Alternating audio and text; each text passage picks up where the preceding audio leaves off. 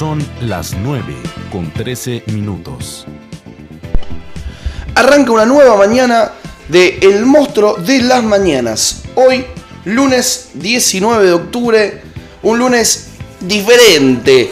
Para nosotros, los rebeldes que hacemos esto con tanto cariño, tuvimos la maravillosa experiencia de la semana esta que pasó, el sábado, haber ido a filmar el primer programa de La Peña Rebelde. El primer programa de La Peña Rebelde. Estamos realmente muy contentos y creemos que cuando todo esto salga al aire les va a gustar mucho verlo. Realmente metimos un fin de semana increíble en la consulta en Terrazas de Altamira. Queremos agradecer a todos los sponsors que, que nos bancan en este proyecto, la gente de La Campiña, la gente de Angelito, la gente de Quetec, la gente em, de La Ranchadita, la gente de Dole. Muchísimas gracias por, por bancarnos en esta primera tanda de episodios, en esta pequeña primera temporada, en la primera locación, donde tuvimos la suerte de contar con, con el apodo de muchos lugareños, muchos consultinos, amigos que vinieron, se acercaron, guitarrearon con nosotros, nos contaron un poquito sobre ese lugar, se trajeron unos vinitos para compartir, para cincuentear, ¿por qué no?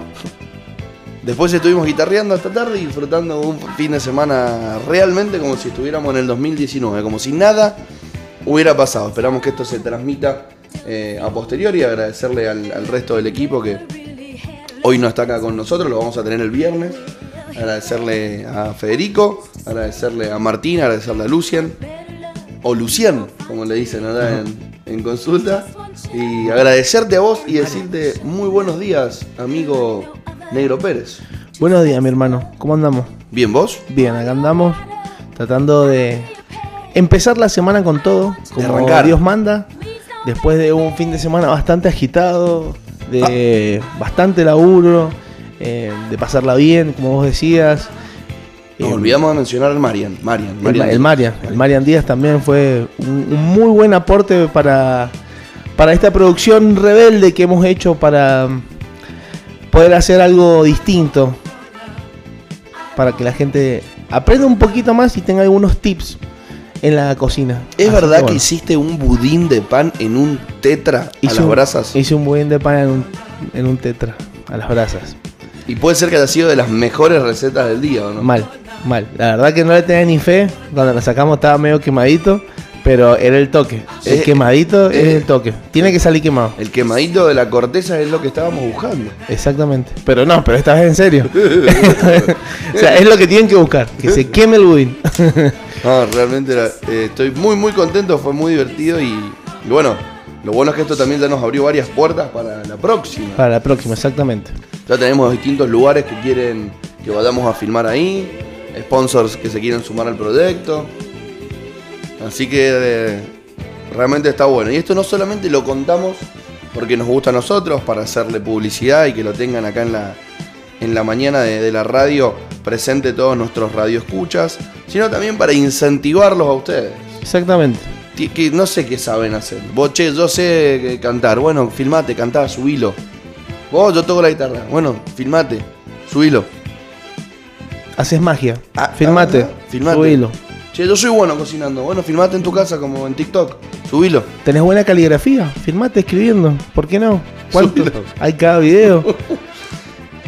Visibilicemos las cosas que están buenas y animémonos a hacer lo que nos gusta y a mostrárselo a la gente. Totalmente. Negrito querido, arranca una nueva semana con música disco esta vez. ¿Te gusta la música disco? Obvio. Como para empezar a full la semana. Está bueno.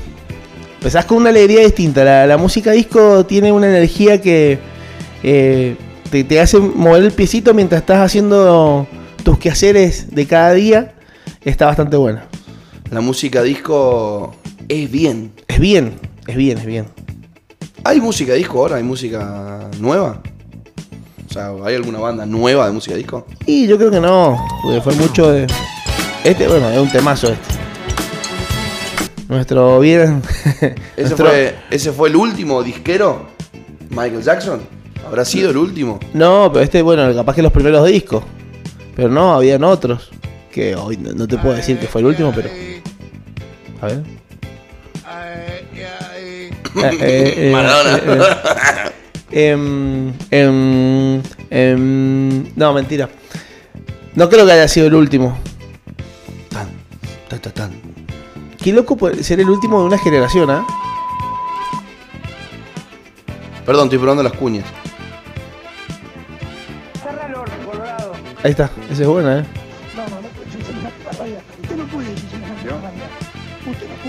Usted no puede decir eso. Usted tiene que arrepentirse de lo que dijo. Qué buena piñata le puso a mí. Estuvo muy buenas. Bueno, pará. ¿Qué onda? ¿Qué onda? ¿Qué onda? Tu sangre. Y por ahí.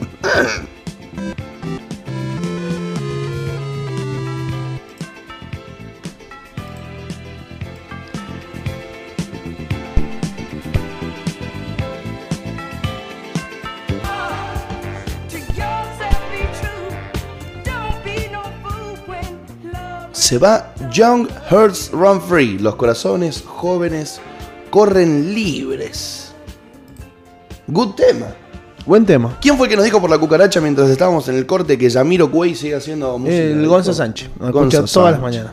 Vamos a mandarle un beso entonces al Gonza Sánchez, gracias por contarnos, es verdad.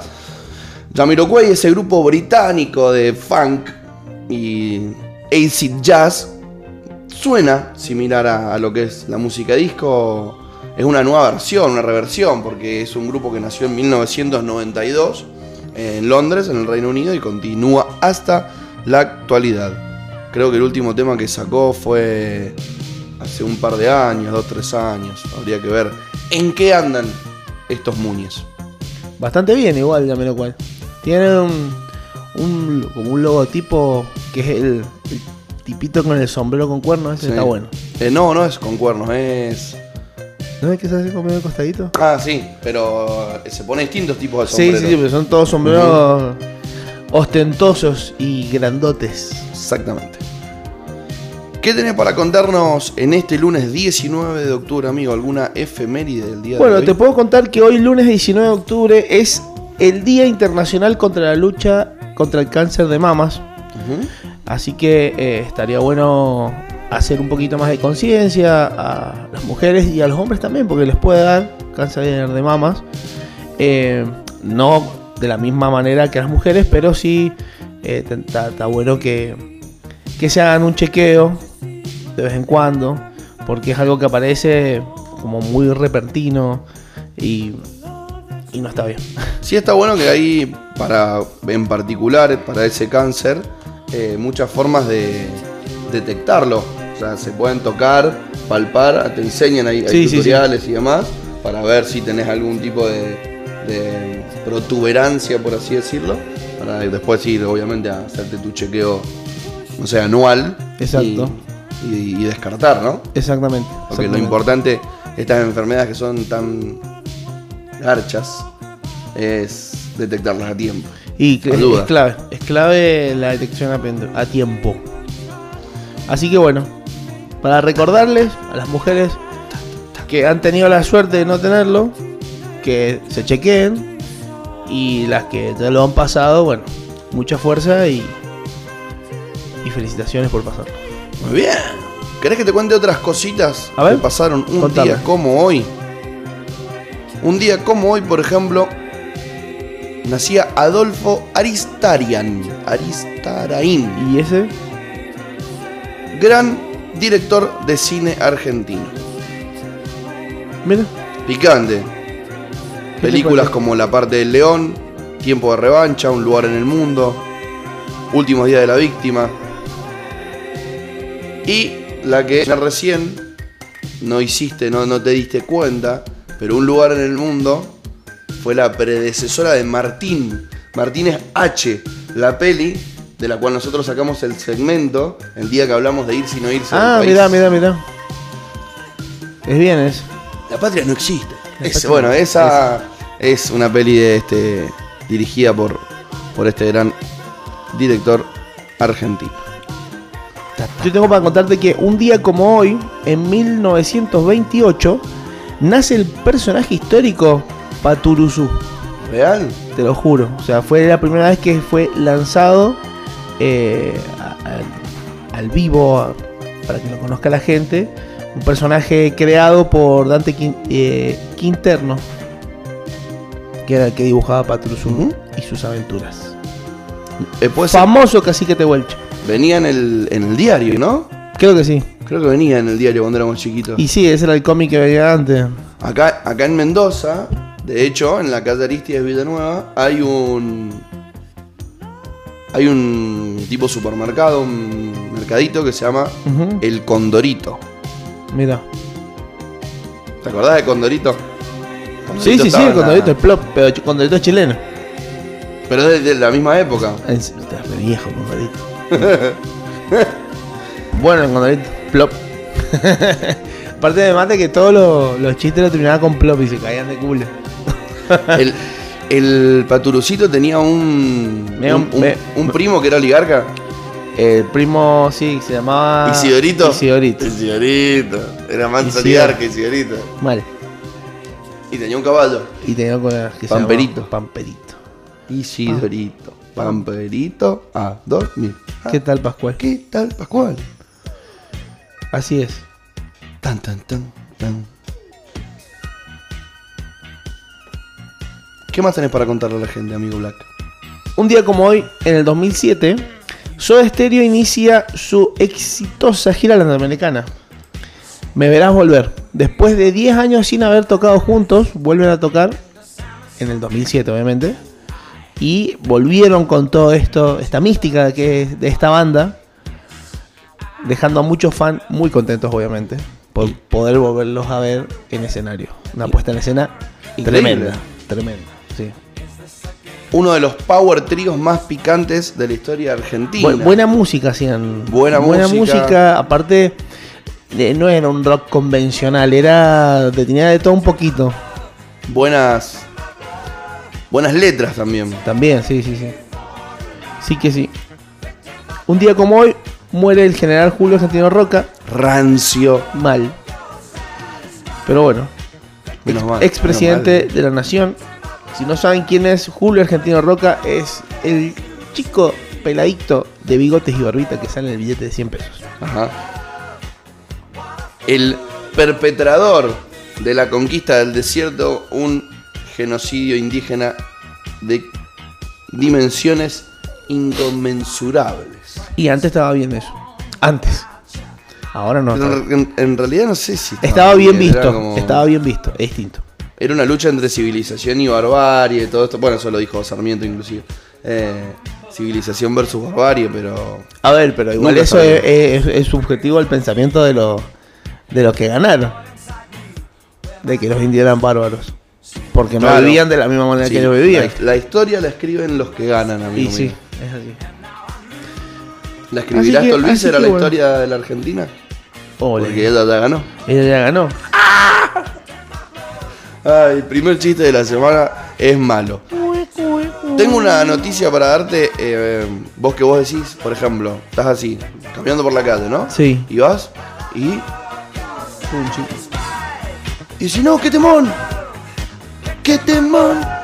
Y decís, loco, ¿cómo es? ¿Cómo, cómo se llama? Te olvidas, ¿no? Y lo seguís tarareando durante el resto del día. Y decís, ¿cómo se llamaba? ¿Cómo se llamaba? ¿Cómo se llamaba? Ahora, Google tiene una nueva aplicación, va, en realidad una nueva fusión, función de su Google Assistant, que es como el Siri, pero de Google, Ajá. y que le decís, ok Google Now, Como el Shazam. y podés encontrar una canción silbándola o tarareándola. Ya te la puedo creer. Sí, sí, sí, sí. Pero ¿Qué tal? Qué, pedazo de maravilla. ¿Te gustó o no? Muy bien. Good noticia. Good noticia. Vamos a desearle un muy feliz Día de las Madres a todas aquellas mamás que nos estén escuchando y no, no pudimos charlar el, el día de ayer o no nos escucharon el día viernes. Bueno, vamos a desearle un, Un muy feliz día. feliz Para día. las creadores de frases icónicas como llévate una campera que hace frío. O soy tu madre y punto.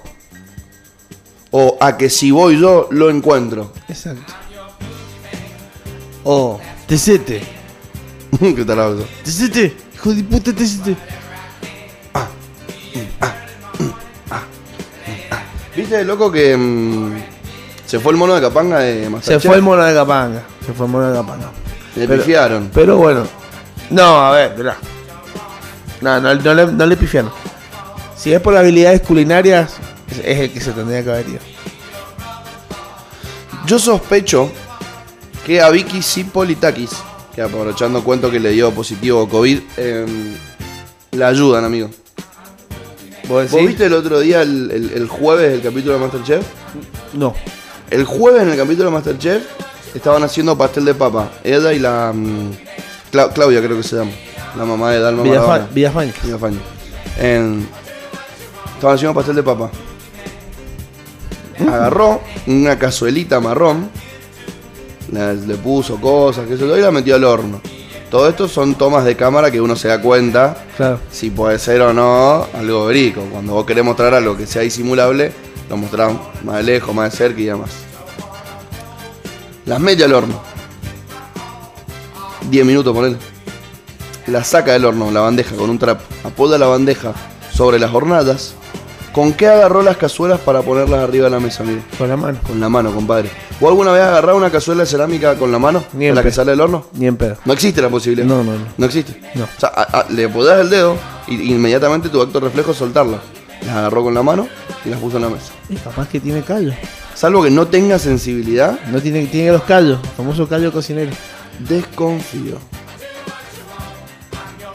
Puede ser, mira, la verdad que no me Teorías conspirativas Masterchef Celebrities Argentina. ¿Vos decís que es la que quieren que gane? No, no sé, no sé, desconozco, Pero me cuesta creer que un reality, o sea, eh, no tenga algo de guion. Me cuesta creer, sobre todo uno con celebridades que tienen contratos. Claro. Bueno, eh, pues si nos daban a 20 chefs amateurs, todos vamos a querer ganar, seguramente. Sí. Pero estos deben, deben tener un arreglito. Un- un Así tu- que un se las dejo picando. Igual me, me mató el mono cuando se fue, que le, decí- le cantó Me mata tu mirada. le decía a Martitei. Parece que es, es heavy, la- la- es imponente. Está grandote, Martitei. Acá está, está, está cototo. Me mata tu mirada. Esos fueron los primeros covers que hice con mi banda cuando tenía una banda en la secundaria. Temazo encima. Me mata, me mata, me mata tu mirada. Re Laimi, facilicio. Así que sí. Yo escuché, por ejemplo, al, al turco, eh, que en una entrevista que le hicieron, le, le contaba que le costaba mucho el hablar después de, de- de filmación, porque lo hacen hablar como si estuviese, o sea, como si lo sacasen, le hicieran unas preguntas y lo volviesen a meter dentro del concurso. Entonces es como que le costaba hablar en presente cosas del pasado. Sí. Sí, sí, porque está- ellos mismos se comentan lo que está pasando. Exacto. No, y ahí me morí. ¿entendés? Eh, No, ahí me costó mucho. ¿entendés? Entonces tienen que hablar en presente de algo que se lo están capaz pasando en una pantalla mirándolo. Claro. Capaz que filman y lo hacen reaccionar a lo que está pasando, ¿no? Es muy probable, sí, porque si no, es como que te que tener una memoria perfecta para acordarte detalle por detalle todo lo que fuiste viviendo, no sé. Debe ser difícil. Che, em, tengo otra noticia A ver, del- contame, del, del contame. mundo de Masterchef. ¿Sabes quién va a reemplazar al polaco? ¿Quién va a reemplazar al polaco? Porque el polaco tiene COVID. También. Sí, hay que ver si también reemplazan a Cipolitakis. Pero Natalie Pérez va a ser la Ah, reemplazante del polaco en Masterchef. Mira vos. ¿Qué tal? Bien. A ver qué dice Vicky Cipolitakis. Pim, pum, pam, nada. Que agarra. Que agarra las cosas del horno con la mano. Bueno, igual ahora viste que teóricamente si no te pasa nada, si no te sentís mal y, y lo que sea, eh, 10 días y ya estás de vuelta working. Y sí. ¿Querés que nos matamos con un temita? A ver. ¿La tanda? Sor- sorpréndeme. Knock on wood. Golpeando la madera.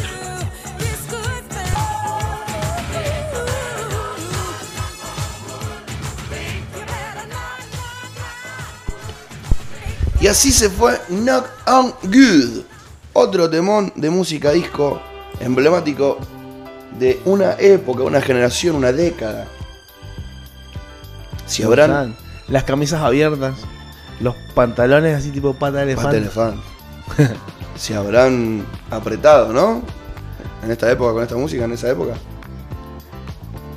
Incomprobable. Yo creería que sí. Yo creo que sí. Sí. Ahora suena Native New Yorker. ¿Querés que te tire otra A ver, contame. así, noticia como para empezar la, la- la semana con algo de información medio cholula antes de que nos pongamos serios en el próximo bloque con las Cho- chicas? cho- choluleame. Acusaron de plagio a Adrián Suar.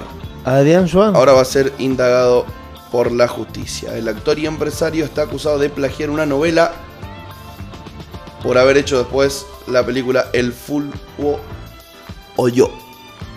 ¿La viste el Fútbol o Yo? No. Fútbol o Yo, una película divertida, bien de onda así Adrián Suar, Ajá. con eh, Julieta mm, Díaz. Díaz. eh, bastante divertida, un flaco que es enfermo por el fútbol y eso lo lleva a pelearse con todo el mundo, tener una adicción, va a un grupo tipo como de, ¿viste estos grupos de autoayuda Ajá. de adicciones? Eh, El adicto al gordo fútbol. casero. Adicto al fútbol. Sí, bueno, bastante interesante. Dicen que plagió una novela. Mira. Y no le dio ni crédito. Dicen que plagió una novela que salió en el 2015. Mira. Dos años antes del estreno del largometraje. ¿Qué tal? No, ¿Será? no, no. Hay que comprobarlo. Es medio jodido este tema porque la realidad es que muchas veces uno toma algo como... em, Che, ¿vos le has dado ganancia a esto? sí, sí, te escucho perfecto, amigo. Ah, Vos podés no tener auriculares. es ¿no? verdad. Em, a veces uno toma de referencia algo. Y sí, toma algo de referencia. Y no es un plagio, como una inspiración. Yo sabía que, por ejemplo, hablando de plagios, eh, le habían hecho una denuncia a los chicos de Maná por Mariposa Traicionera, porque usaban la misma tonalidad y partes de, o sea, la misma tonalidad de los instrumentos, o sea, de notas y esas cosas, y parte de, de un tema de otro, no me acuerdo el nombre pero sí le habían hecho una denuncia por plagio. Pero, ¿sabes qué? Si es por eso, el reggaetón y la cumbia no, no tendría que existir directamente. Claro, medio heavy, ¿no? De- Debe haber vacíos legales eh, con los que se pueden jugar, creería yo. Más en la parte musical y artística, pero. ¿Qué sé yo?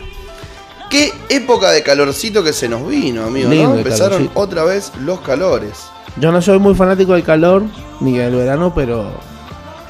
Pero tampoco me molesta ahora. ¿Sabes? Me molesta cuando van 35 grados, 40 grados. Bueno, Cuando te chiva hasta dentro de la nariz. el sábado hicieron casi eso, amigo, ¿eh? Casi 35 grados. Y pero como estuvimos ahí en- al lado del fuego, no me doy ni cuenta. Y estábamos en un lugar fresquito, con viento lindo, pasando la bomba. Muy bueno, sí, la verdad. Lugar son. ¿Viste que fueron las elecciones ayer en Bolivia? Fueron las elecciones en Bolivia. Vamos Bueno. a estar charlando de eso con las chicas dentro de un rato. Parece que según los resultados de, de boca de urna que se han dado, eh, el candidato que está para ganar es el de el Movimiento al Socialismo, El del MAS, el partido que Exacto. Luis Arce. lidera espiritualmente, porque está todavía acá en la Argentina, si mal no recuerdo, Evo Morales. Evo Morales. Evo Morales. Nos sacaban las patadas, así que ahora bueno.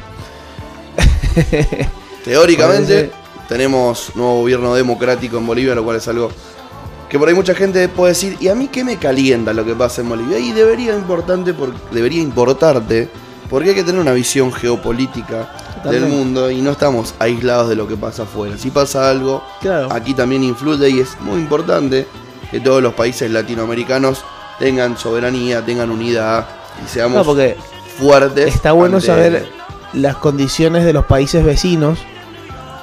Más si sos de aquellos que dicen, uh, pero los bolivianos vienen y nos sacan los trabajos, uh, pero los venezolanos vienen y nos sacan los trabajos.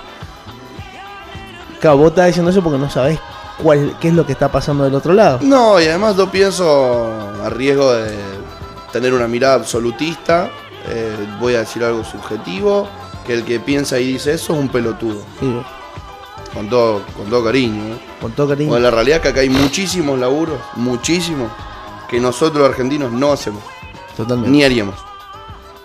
O sea, si nosotros comemos verdura, es porque hay alguien laburando en una chacra. Y Totalmente. la mayoría no son argentinos. ¿Y los ladrillos? Hay que estar metido en un horno de ladrillo. A 600 grados acomodando el ladrillo. No es para cualquiera. No es coca, papi. Es una coca, papi. Tengo una noticia que tiene que ver con lo sano para el mundo. A ver. Hay un muchacho, Jerónimo Batista, 22 añitos, argentino. Argento. Está desarrollando un proyecto llamado Sorui. O Sorui. No sé cómo se pronunciará. No es pero se escribe así. Sorui. Consiste en la creación de vasos biodegradables y ecológicos conformados con el extracto de algas. Mira. O sea, el vaso se hace De alga. de alga. eh. Parece plástico realmente si Claro. lo agarrás. Y está bueno porque son biodegradables. Mira qué tal. En dos semanas se descomponen. Bueno, está bueno eso. Tremendo. Llevo un año eh, laburando con esto el chabón. Podés firmar en la plataforma change.org. eh, tiene ya 20.000 fir- firmas el, el proyecto. Que lo que se quiere lograr, lo que él está impulsando es que haya una ley nacional de regulación de los descartables plásticos. A través de impulsar ciertos avances legislativos locales, eh, después podés conseguir algo a nivel nacional. Estaría buenísimo que, a nivel nacional haya un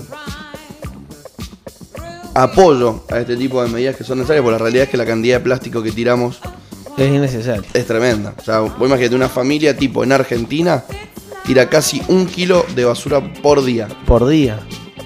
Y a nivel país, una tonelada de residuos por segundo.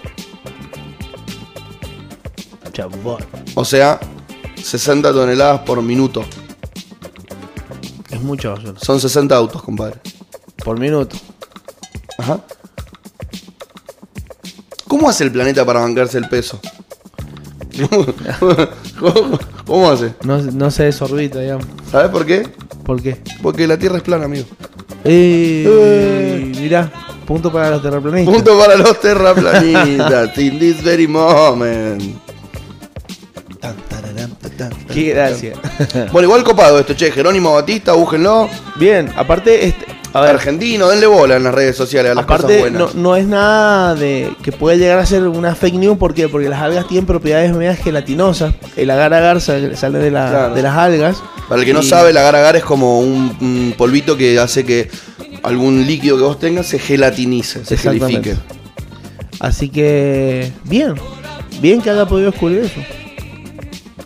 Capaz que ha venido por ahí la mano. Decía, "Ay, pero si con agar agar se hace gelatina, capaz podemos hacer un- algo más resistente y que sea biodegradable. Muy bien.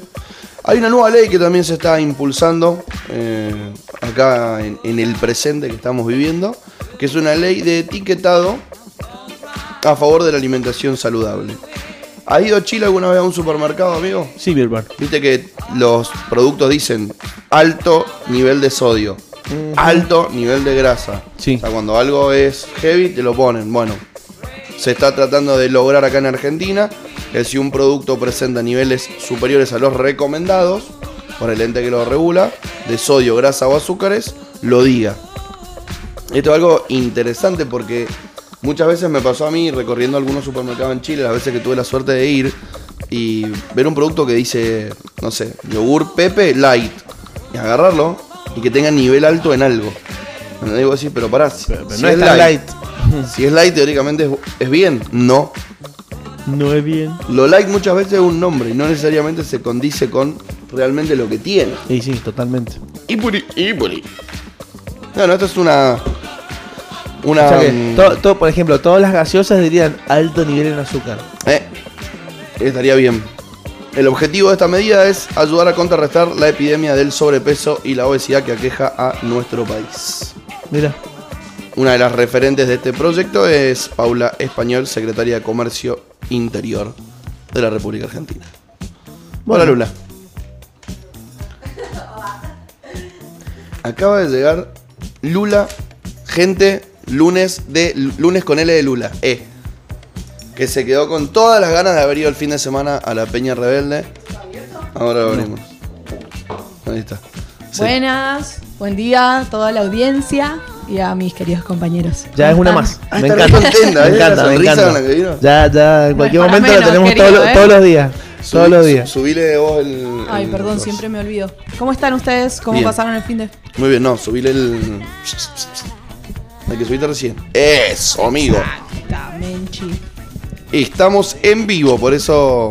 Bueno, esto está saliendo al aire mientras arreglamos su micrófono. Bueno, ¿cómo están ustedes? ¿Cómo la pasaron? Bien, muy bien, la La verdad, verdad que lo que me acuerdo la pasé bien. Ah, Nada, igual nos Y vamos de todo. Sí, sí, sí, no, vamos, te puedo escribir todo. ¿Sí? Sí, estuvo bueno. Yo estuve esperando... ¿Iba a salir un vivo o no? Ah, no, no, no. Tuvimos problemas con el wifi. Y me imaginé en un momento. Porque había Yo estaba wifi. ahí a la espera porque seguí todas las historias de todos y sí, me quedé con él muchas ganas de ir. Bueno, pero lo vamos a seguir Bueno, haciendo. Mal no eso- deben haber comido. Eso, es bueno que, que hemos generado una expectativa para que después, cuando tengamos todos los videos ya producidos, eh, ya todo hermoso para salir en YouTube, los vean. Me perdí. ¿Contaron un poco el menú y yo no lo sé? ¿O lo pueden No contamos, no, No, no, no no, contamos no. el menú. No contamos el menú. Hicimos de todo. Hicimos de todo. Hicimos algunos postres. Apa, eso no lo vi. Hicimos, Vi verduras, vi la carne, vi panes. Pero no, el Hicimos- postre no sabía. Hicimos tres postres picantes, un budín de pan Ah, bueno, bueno. al tetra. O A las brasas. En un tetra, las brasas. Apa. Lo tirás en, un- en una caja A lo- a de, lo Malman, así. de vino o de leche y lo quemamos. eh. Hicimos panqueques a la chapa Ay, terrible. con bananas flambeadas con, con vino blanco. Vino blanco. Y hicimos verduras quemadas con almíbar. Eh, frutas. Dije verduras. Miren, encima. Eran frutas. Yo vengo de sacar mi sangre. Bueno, igual no me puedo quejar. Acabo de comer un buen desayuno. pero estoy con hambre. Como ayuno, toda la historia. Y ustedes me están contando todo esto que comieron. Qué mala suerte, ¿no? Igual yo soy más de lo salado que de lo dulce. Sí. Pero me, me- Bueno, igual me estás y- tentando mucho. Hicimos, hicimos casi 14 recetas y solamente dijimos tres dulces. Ah, está bien, sí, sí, sí. Ah, claro. Hicimos, hicimos N cantidad de recetas. Encima lo peor de todo, y saben que yo tengo la vara alta con la comida. eh, no, to- doy fe que la mayoría de las personas que conocía que estaban ahí cocinan bien o son de buen comer. Así que me, me puedo imaginar por dónde iban los sabores y, y la historia. Metimos dos recetas veggie de Ah, saladas. esa. Dos recetas. Dos sí. recetas veggie saladas, un postre veggie. Pero metimos dos recetas veggie saladas. Un repollo escaldado y, y salteado buenísimo. con flores silvestres. Yo estoy muy fan de los espárragos. Pero Ay, los, los muy fan, ¿eh? O sea, estoy comiendo casi, no te digo que todos los días, pero ahí. Y es que es época también. Está bueno sí, aprovechar están ahora. muy sabrosos. No, como a la duran- plancha, hervido, en ensalada, con huevo, con queso. O sea, Duran tres meses nada más, así que hay que aprovecharlos ahora. me gustan más los espárragos que los alcauciles, por ejemplo. Bueno, Ah. son, son distintos. Es que para comerlo, el alcaucil es medio incómodo, no sé, como que no le ten- a mí yo no le termino de enganchar la onda. No, Y tampoco. tenés que ir. de- yo me, ¿Sabes lo que hacía yo? Me ponía un vasito con vinagreta. Que te la preparás como vos te gusta, un vasito chiquito de esos whiskeros. Y sacás uno por uno y vas mordiendo. Pero eso, eso me final. resulta, inc- o sea, el corazón.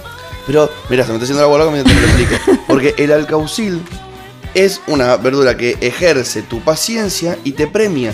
No, Porque perdón, vos no, no, no. bueno. No me una por una. Ah, Tenés claro. que ir Es mm, ca- es como- mordiéndolo así. Es re incómodo para comer.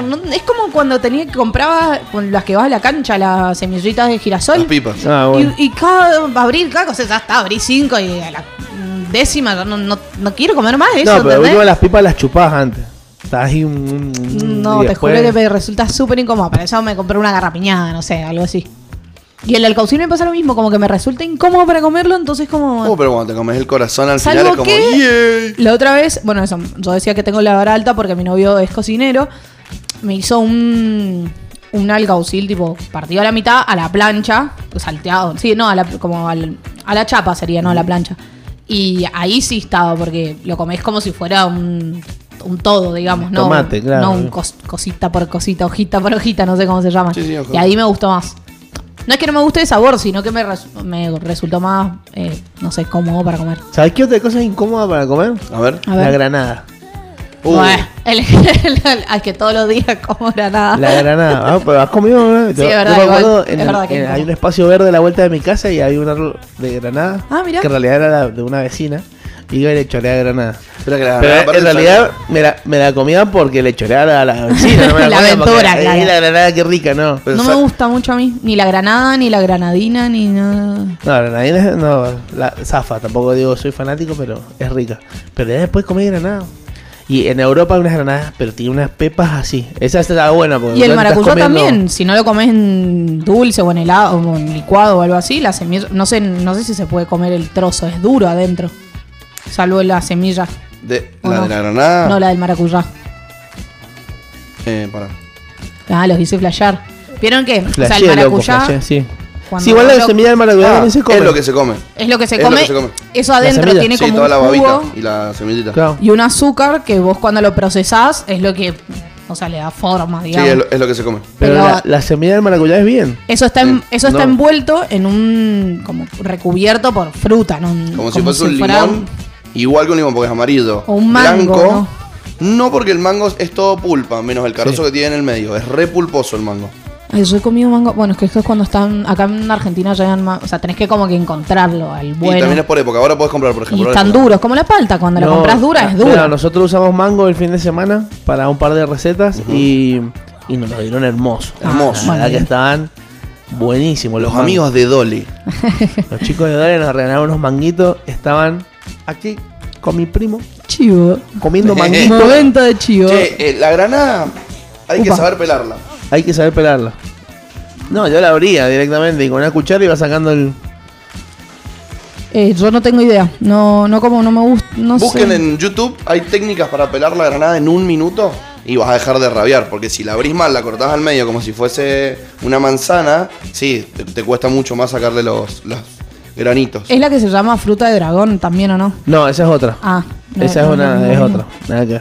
Mira. Fruta de dragón, no la conozco. tú. A ver, che. Sí, pero tiene como la misma rojita- forma, ro- ¿no? No, no, no. Mm, No, claro. La fruta de dragón es. eh, Roja por fuera y blanca por dentro. o sí, o la pitada, la pitada brasilera.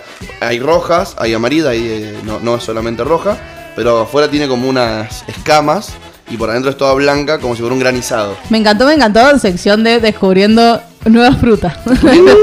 es que no pasa nada en el mundo como para nosotros. Frutas raras, eh, frutas raras. Se iba al carajo, no, no.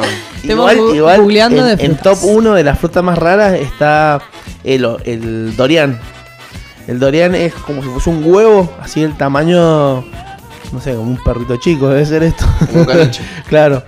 Eh, todo con puntitas y un olor a bosta tiene. Es, es filipino, si no, me, si no me equivoco. Y es rico. No, Ah, no lo he probado. ¿Y por Ya qué? sea, ya, imagínate que en Filipinas hay, hay hoteles donde te dicen que no se puede ingresar a Dorian porque si no te ponen una multa de mil dólares. Por el olor feo que Por- tiene. Y te lo dejan una semana en la habitación.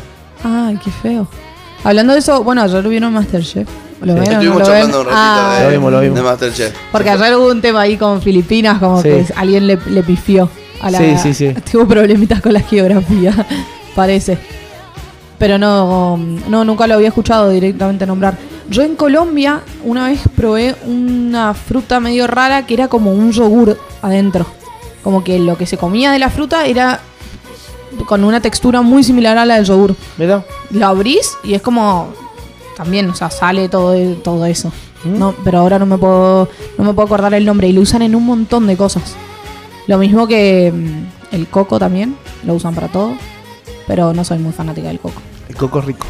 Depende, me gusta mm, el agua de coco hasta ahí, el coco rallado hasta- me gusta con, con otras cosas, no sé, alfajor de maicena, por decir. El coco es bueno para usarlo en, en, en preparaciones saladas. De hecho, Ah, eh, usamos el sábado coco en escamas. Usamos para una de las recetas. para ¿También? el, sí, Sí. para el postre. Miren ustedes. No, pero- Ninguno improvisado. No, no, no, para nada, me imagino. No, Bueno, la, la próxima, vamos a hacer menos improvisado. todavía. menos improvisados. Vamos a hacerlo quizá un poquito más cerca. Para que puedan venir Ah, sí, eso, eso estaría, estaría bueno. Que era de algún amigo o amiga. De la abuela de uno de los cocineros, Ah, la abuela de Luciano. Mira, Que igual valió la pena, pero se copó.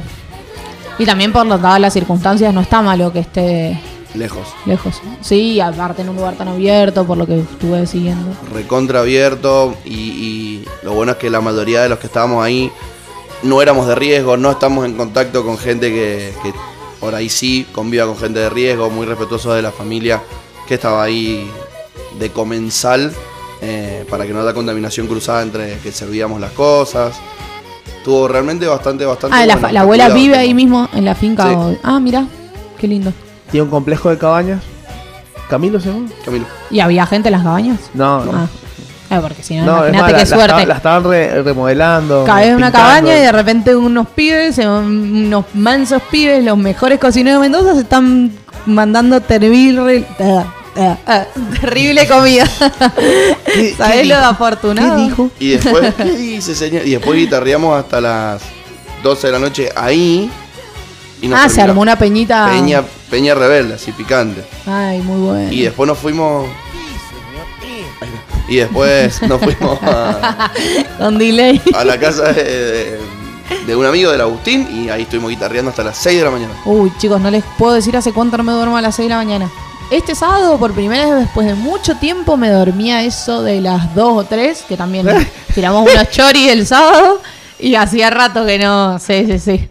Tuvimos de festejo y hacía rato que no mm, que no me acostaba tan tarde. No, la pan- yo tengo el sueño bastante ordenado y la pandemia me lo terminó de... Esto de que los bares cierran a las 11, No es bien. No, no, no, no, digo ni que esté bien ni que esté mal. A mí me acomoda es, es, eh, esa historia de la... No, tenés que salir muy dormida. temprano. Sí, es muy temprano, es- eso es verdad. Para el verano... Para el verano eh, viene, viene cómodo. O sea, vendría cómodo eh, abrirlo un poco para Espero, hasta más espero, tarde. espero que dentro de un par de meses, si Dios quiere, diciembre, ponele, ya abran los bolichones por lo menos. O sea que si cierran los bares, bueno, por lo menos tenés otro lugar por ahí. Boliche decís, boliche de bailable. Boliche, boliche. Sí, ¿Vos pues. te crees que va a abrir los boliches? Bueno, bueno, es una fe. buena Hay que pregunta para fe. tirar. Si os- lo leí ayer en Twitter, si abren los boliches hoy, ¿vas o no vas? Obvio. Sí. ¿Hoy? Hoy, hoy, Sí. esta noche. Sea, se me olvidó que estoy hablando con Salgo esta noche a bailar. O sea, vos hoy abrí el boliche, yo hoy hago previa y voy al boliche. Probablemente a las 3 de la mañana me quedé dormido adentro del boliche porque ya me desacostumbré. Pero voy, hoy. Al lugar quedar do- dormirse en el boliche, ¿eh? Yo lo he hecho. Sí, aparte ya estoy grande. Tipo, bracito, barrita y tuki. Una siestita. A mí me pasa que cabeceo parado. o sea, ah, parado yo y- también soy terrible. ¿Viste que esa gente que no... Yo no puedo sostener el sueño. O sea, tengo sueño, caigo. Sí, No te la puedo caretear. es una pelea que siempre perdés. Sos como la bella durmiente en Shrek. Que va así, se- ah, No sé si eso es un cumplido. ah, no, es verdad. Va caminando y yo. Ahí está, ahí le subí amigo la ganancia para que le podamos hablar de más lejos. Bueno. Y se nos escuche igual. Es verdad. Ahora que tenemos que compartir. Bueno, Como si no hemos compartido mucho. Vamos a darle, sí, no te quiero ver más. Vamos a darle la bienvenida a nuestra invitada del día de hoy, Carlita, Carla, la doctora Carla, que vamos a aprovechar y le vamos a preguntar. Bienvenida. ¿Por qué se le dice doctor? ¿Por qué? ¿No? Eso mismo te iba a decir. Bueno, ¿Qué? hola a todos primero. Pero no somos doctores. ¿Por qué se le dice doctor? Un poco de arrogancia al título, me parece, ¿no? Suena más lindo decir doctor, parece más importante.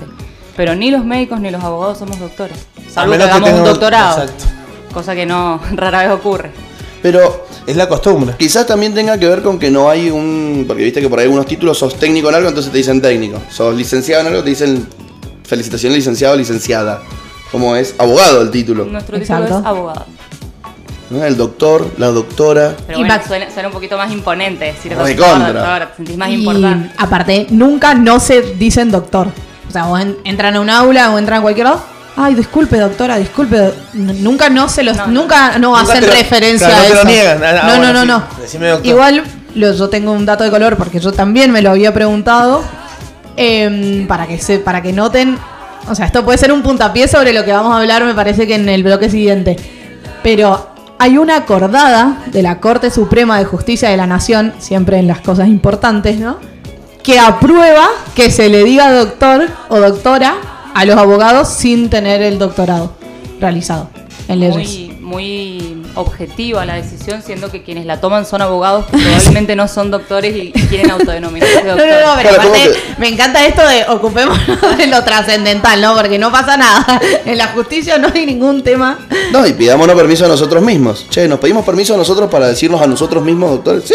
Sí, como no. Bueno, eso igual de respecto de pedirse permiso eh, podría ser un debate larguísimo, porque es lo mismo que pasa con el impuesto a la ganancia, por ejemplo, para ir a una cosita un poco más Picante. trascendental. Metámonos entonces en los temas del lunes. ¿De qué vamos a charlar esta mañana?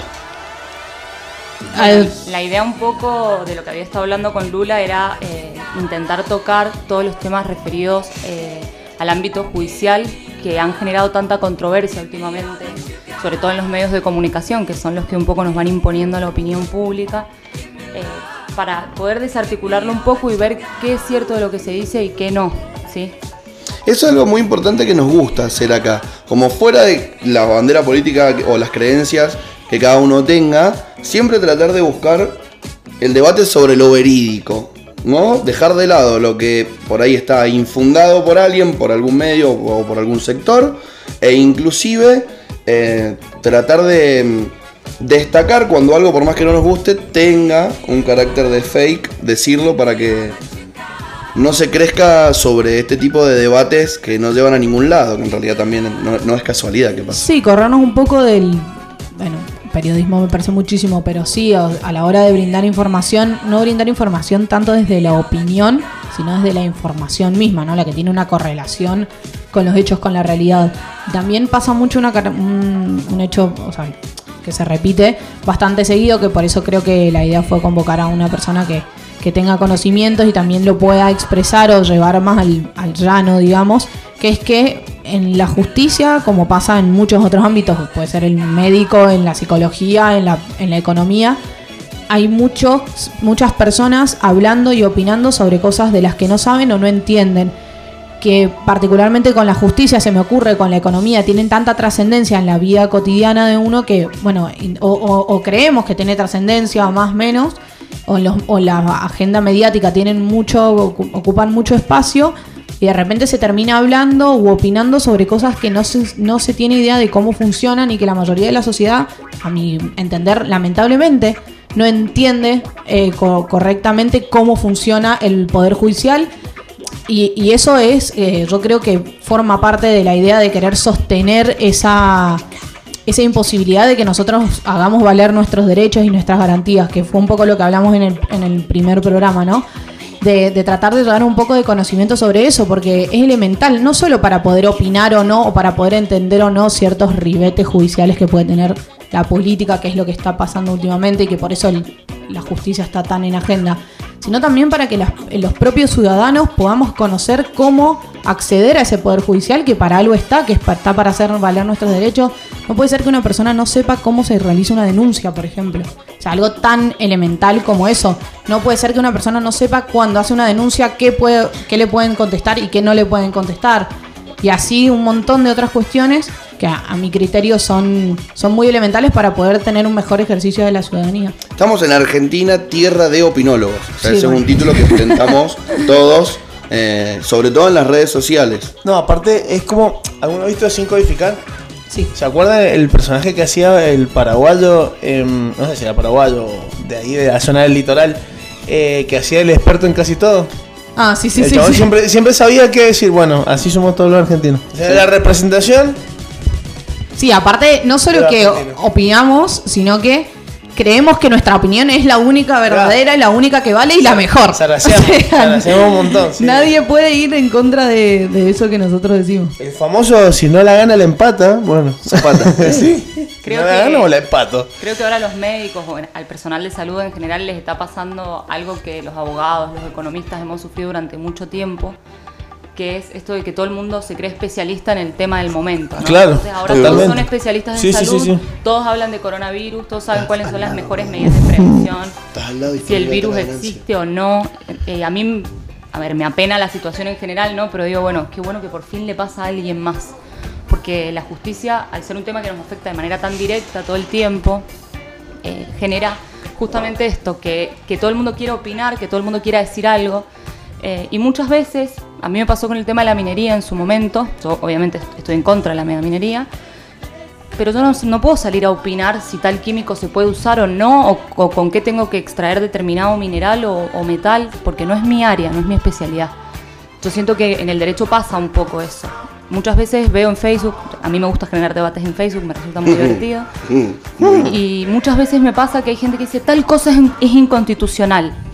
Y yo pienso. Es anticonstitu- anticonstitucional. Arrancan así, Totalmente. ya sabes para dónde la mano. infarta el ojo. Eh, Si alguien pone anticonstitucional. Perdón, chiste de con- abogados. Con un babero y las dos manos así como diciendo, uy, te coman dos panes. hace, un Chiste de tiempo, abogado. hace un tiempo militábamos y decían el Rambo del teclado. ¿Viste? Cuando militábamos, yo militaba en una agrupación de la universidad y cuando te, te enajenabas contestando algo era el Rambo del teclado. Querés matarlo con los dedos. Y a mí me pasa esto, que leo, es, es inconstitucional o anticonstitucional una determinada cuestión y digo, yo estudié siete años, porque me tomé mi tiempo para recibirme, me he seguido especializando, me instruyo, leo, y a veces cuando leo determinadas cuestiones o veo determinadas cuestiones no me animo a emitir un juicio tan liviano.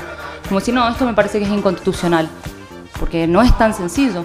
Entonces que una persona que carece de estudios al respecto venga y diga es inconstitucional sin más, porque lo leyó en dos o tres diarios, a mí personalmente me genera un poco de indignación.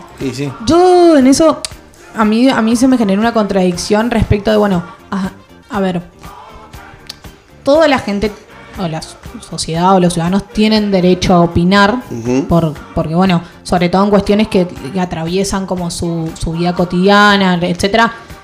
Lo que pasa es que también entender que, bueno, uno opina desde su lugar, de, como, ser capaz de reconocer esa, esa circunstancia. Decir, bueno, yo opino porque, bueno, me pasa o creo, porque creo tal cosa o creo que las cosas tienen que ser de tal manera, pero siempre con un sustento, con una argumentación, con una argumentación que pueda tener cierta lógica. Yo lo, a mí lo que me parece es eso, que es que creo que, que nos referimos a lo mismo. Son las personas que opinan como si supieran o entendieran Exacto. Quiero decir, yo no creo que ha- haga falta tener un título por ahí para opinar de determinada cosa. Entiendo que sí, si vas a- hablar de una cuestión muy particular, lógico.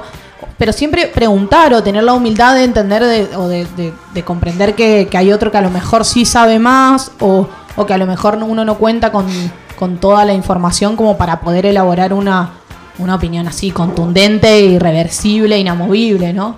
En, en eso me parece que, que es y aparte, más allá de, opinar o no, sino como han- o creo que el ejercicio que deberíamos hacer todos o la mayoría es antes de, opinar o de, fo- de formular una posición tan inamovible, repito, buscar entender, o sea, buscar preguntar, buscar informarnos, comprender y a partir de ahí recién hacer e- e- ese otro ejercicio. Que creo que esta primera parte de, de tratar de informarnos mejor o de, de acceder a la información o preguntarle, no sé, a un amigo o a alguien que, que uno sepa que sabe un poco más, eh, es algo que, que muchas personas se, se dejan en el camino, ¿no? No, y además es importante entender que informarse no es solamente quizás charlar con alguien que piense como vos o consumir el diario que a vos te gusta leer, sino inclusive ver distintas posturas sobre un mismo tema, porque si no la información está sesgada por un juicio de valor que está haciendo un medio en particular. No, yo, yo con informarme me refiero más a, a, mm, más a- no, no tanto a lo, a lo relativo a las noticias, sino a, inform- a- más que informarse sería formarse, ¿no? Como, como Intentar ir un poco a la fuente, ¿no? Más que a la opinión que se ha Lee la constitución, Claro. léete algunas leyes de eso. No, Sí, no, o- no, o no, entender- no, no te bases solamente en opiniones de. eso, no, diario. no, no opinar a partir de juicios de valor, sino opinar realmente a partir de cómo funcionan las cosas. Yo creo que, que en la Argentina pasa algo muy particular. Nosotros tenemos esa, esa idiosincrasia, es parte de nuestra idiosincrasia el opinar sin saber, ¿no? Algunos un poco más, otros un poco menos. Y los medios de comunicación me parece que han sabido sacarle muy bien el fruto a eso. Sí. En Latinoamérica en general, son en todo el mundo, son formadores de opinión sumamente poderosos, pero creo que en Argentina particularmente les ha resultado muy bien por nuestra idiosincrasia, por esta forma de ser, de, primero de polarizar todo. La bendita grieta no es algo que venga de la mano del kirchnerismo, ni mucho menos. Tenemos grieta desde que somos país, eh, o desde antes incluso. Sí, al principio cuando arrancamos dijimos, por- a- nos remontamos a la época de Sarmiento y dijimos civilización o barbarie. Exacto. Claro. De aquel Sí, entonces. unitarios No, federales. federales, eh, quienes querían independizarse y quienes no, o sea, eh, está en nuestro ADN un poco, ¿no? Creo Nada que más que antes del- los derechos humanos no, Claro. no estaban tan. No, me parece que ya hasta, hasta no, no, no lo reduciría solo a la Argentina. Va, creo que cuando uno se empieza a, empieza a estudiar y a leer otro, o- otros países u otras culturas, las diferencias sobre, sobre cómo llevar adelante un país están en, en todos lados. Lo que pasa es, es que yo- inevitable. Yo, creo que acá pasa algo muy gracioso que es que nosotros polarizamos todo. No solo cómo llevar adelante un país, Pues, ¿no? sí. En la Argentina vos eh, tirás una piedra y hay una discusión sobre de qué lado cayó la piedra y la mitad va a creer que cayó de un lado y la otra mitad del otro y lo vamos a defender a muerte. Porque eso sí me parece que es parte de nuestro ADN, ¿no? Esta forma apasionada de ser, más visceral que, que en otros lugares. Eso puede ser. Me sí. parece que también fruto de nuestro origen. ¿no? Vas a Italia y decís, Dios mío, esto es Argentina, la enésima potencia, todos gritando en la calle, todos peleándose. Y jamás creí que fuera a verlo más que, que en mi país y ahí vas y lo ves más, ¿no? Entonces me parece que por ahí la confluencia de, de todas esas otras naciones que han venido han generado esta, esta situación particular que nosotros tenemos de eh, esto, volviéndolo a Italia. Por un lado nos creemos muy europeos, muy formados, muy, muy capaces, muy blancos, me gusta a mí decirlo de forma Sí, despectiva. no, no, no, no nos identificamos tanto con la cultura latinoamericana. Pero tenemos todas las falencias de Latinoamérica. Somos los más también. europeos, digamos, de los latinos. Hablando, hablando con amigos cuando estuve en Europa, eh, me- nos dimos cuenta que los argentinos somos lo peor de toda Europa. Tenemos lo peor de los españoles, lo peor de los franceses, lo peor de los italianos. Argentina. Bueno, pero es que o tiene- sea, no, no lo, a ver. Tiene una lo explicación peor de superlógica. Personalidades, digamos. Tiene una explicación súper lógica. De hecho, la, la primer colonización que hubo de este lado, los que venían en los barcos, compadre, es- eran presos que estaban en Europa, presos por algo teóricamente criminalizable. Y de ahí en más, todo lo que vino para este lado del mundo Del océano. no fue de El descarte. De los, de los, de los más copados. Lo que- Bueno, no, yo ahí, ahí puedo. O sea, ahí podríamos entrar en un eterno debate, además, pues, no sé, si- no sé si filosófico, pero de cuestionarnos, bueno, qué es lo peor, qué no, Claro, qué es lo no, más. es que esa gente no o sea, cuando hablamos qué, qué es lo que creemos que era lo peor y que no. Y decir. No te, Nada, lo, me no te lo- parece no que te lo hay- debato en, las, en los inmigrantes que huyeron de la guerra. No, de no, no, ya sé, yo Pero lo tiro la como primera de todas, cuando vino No, no, Corta- sí. Cort- Cortés, Colón y todos los barcos. No, bueno, sí, lógico, oscuro, ¿no? oscuro lo que venía arriba de esos barcos. Lógico. O sea, ah, sí, los, los que los traían y lo que, lo que venían cerrados y los que duda. no. Pero, mm, pero bueno, sí. mm, Otro día podemos hablar de, de historia argentina. No, yo no me siento la más capacitada. Hablando de justo de lo que No, estamos no, diciendo. mucho menos. Bueno, entonces me gustaría aprovechar, porque por ahí nosotros, viste que nos gusta charlar y nos vamos de las por las ramas. Volvamos a lo que nos compete. Ah, ¿de qué vamos a, a conversar hoy? ¿Y qué tienen para contarle ustedes a la audiencia que tenga que ver con esto de algunos casos de la actualidad donde hemos visto que la gente ha opinado demasiado sin tener conocimiento? ¿Qué es lo que está en juego? ¿Qué es lo que hay de fondo sobre los últimos debates picantes de la Argentina? Bueno, ayer a la noche estábamos hablando con Lula un poco sobre cómo enfrentar el tema, ¿no? Cómo plantearlo. eh, y la idea era hablar un poquito sobre el juicio político eh, perdón, sobre la remoción de los tres jueces, esto que tanto está en boga. Y Lula me dice, me gustaría intentar hacerlo un poco más amplio. Entonces le digo, sí, tenés razón. Podemos hablar de la reforma judicial. Empezar por ahí, tocarlo muy por encima para ver cómo ya eh, los medios han ido, los medios y muchos otros eh, actores Sectores, poderosos han ido condicionando la opinión pública al respecto y cómo esa opinión, la verdad, en mi, opi- en mi opinión, está un poco infundada. Eh, a mí me pasó cuando se empezó a mover el tema de la reforma judicial. eh, yo hago derecho, a- o sea, eh, litigo un poco en federales, pero en la parte civil. Lo que se reforma ahora es la parte penal, del proyecto de reforma desde la parte federal penal. Entonces no me, no me detuve inicialmente a leerlo hasta que empecé a ver esto de quieren reformar la justicia, quieren reformar la justicia para lograr la impunidad. Yo decía, ¿de, de qué manera reformamos la justicia para lograr la impunidad hacia el pasado si las leyes no se aplican así? Me empezó a hacer un poco de ruido. Sí, la mayoría de las leyes no suelen ser retroactivas, ¿no, No, es no, cierto? por, por principio no lo son, ¿no? Salvo determinadas excepciones, por principio no lo son. Y además en materia de, de esto de, de modificaciones judiciales de este tipo rige el principio del juez natural, que es que el juez que a vos te tocó en una causa no lo podemos remover porque sí, no lo podemos haber designado previamente porque sí. si ya está en tu causa eh, y generamos una modificación del sistema judicial, no podemos cambiarlo y poner a otro. ¿Es, es como aleatorio la elección del juez o...? No, no. No. El, el principio O sea- del juez natural hace referencia a que vos por ley em, tenés un juez como preasignado. Pero cuando se habla de un juez no se habla de una persona, como para decirte Claro, claro, sí, Juan sí, sí. Pérez, sino que hay determinados tribunales que, res- que, que se hacen cargo de causas, por ejemplo, penales Exacto, exacto. dentro de determinada jurisdicción. Entonces, bueno, todo eso se va reduciendo y después dentro de ese tribunal se hace un sorteo y en ese, sorte- de ese sorteo sí se es designa claro. el nombre aleatorio. de A eso me quería... Juan o Pedro o quien o Ana, los que sean jueces de ese, de ese es determinado tribunal. Y eso, ¿realmente es aleatorio?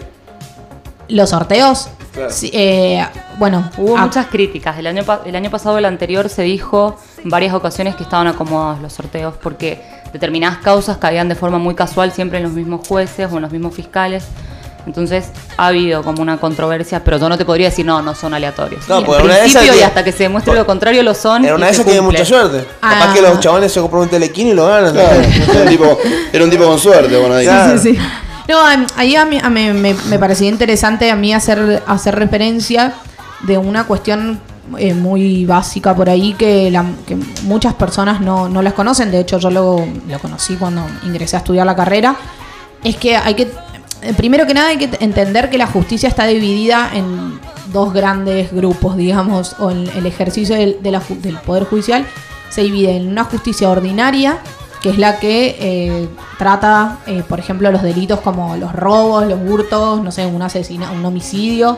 La mayoría de los delitos se, trabajan en la justicia ordinaria, que es lo que se llama la justicia provincial.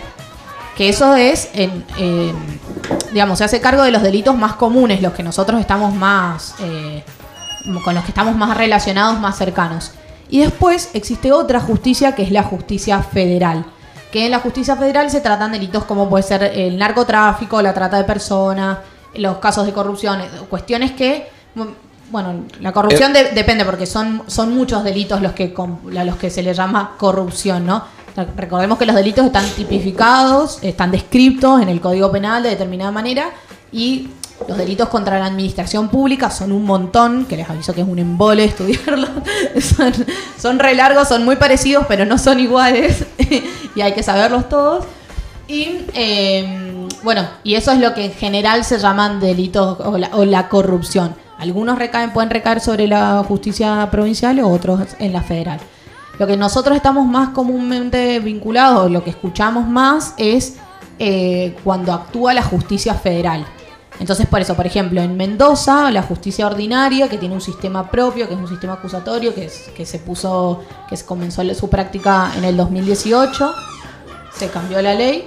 Eh, los sorteos por los jueces sí son, o sea, yo creo, van, creo que me, me dará lugar, están, sí, o sea, son, son honestos, digamos, el, se lo sortea una máquina y no, no, no, no está puesto en tela de juicio, al menos por el momento no ha ocurrido.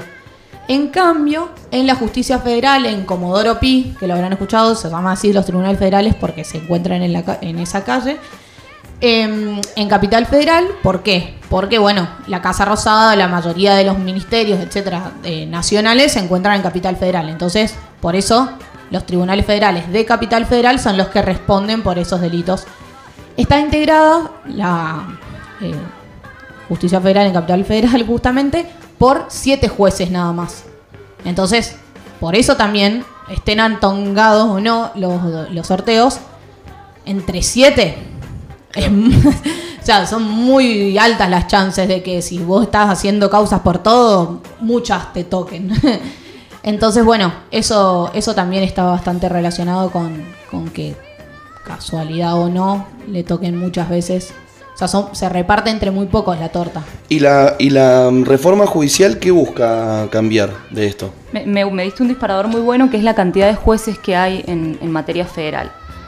Actualmente voy a intentar dar una explicación lo más objetiva posible para que ustedes me digan si les parece que de algún modo esto puede afectar la impunidad de, de quien sea, ¿no? O, la condenabilidad, digamos. Actualmente el sistema federal está dividido en dos. En total, si no me equivoco, son 23 jueces los que. Federal penal, ¿no? 23 jueces los que actúan. Lo que busca la reforma es entre otras grandes cosas, ¿no? pero principalmente en lo que al debate nos, nos importa, es unificar estos 23, juzg- estos 23 juzgados, que, no unificarlos, ¿no? Eh, aunar sus materias, que pasen a tener todos la misma competencia, agregar otros 23 más para que sumen un total de 46 y que el poder no se encuentre tan concentrado en tan poquitos jueces, sino que se expanda un poco más. Acá una de las críticas es que son demasiados y yo estoy un poco de acuerdo con esa crítica.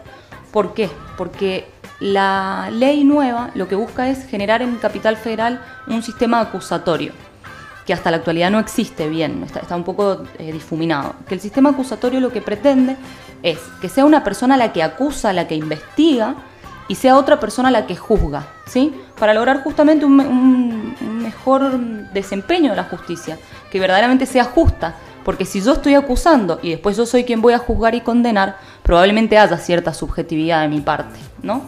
Entonces, un poco lo que busca la reforma es esto, generar mayor cantidad de juzgados, organizarlos un poco mejor, que Pa- quienes... Para entenderlo medio en, en criollo.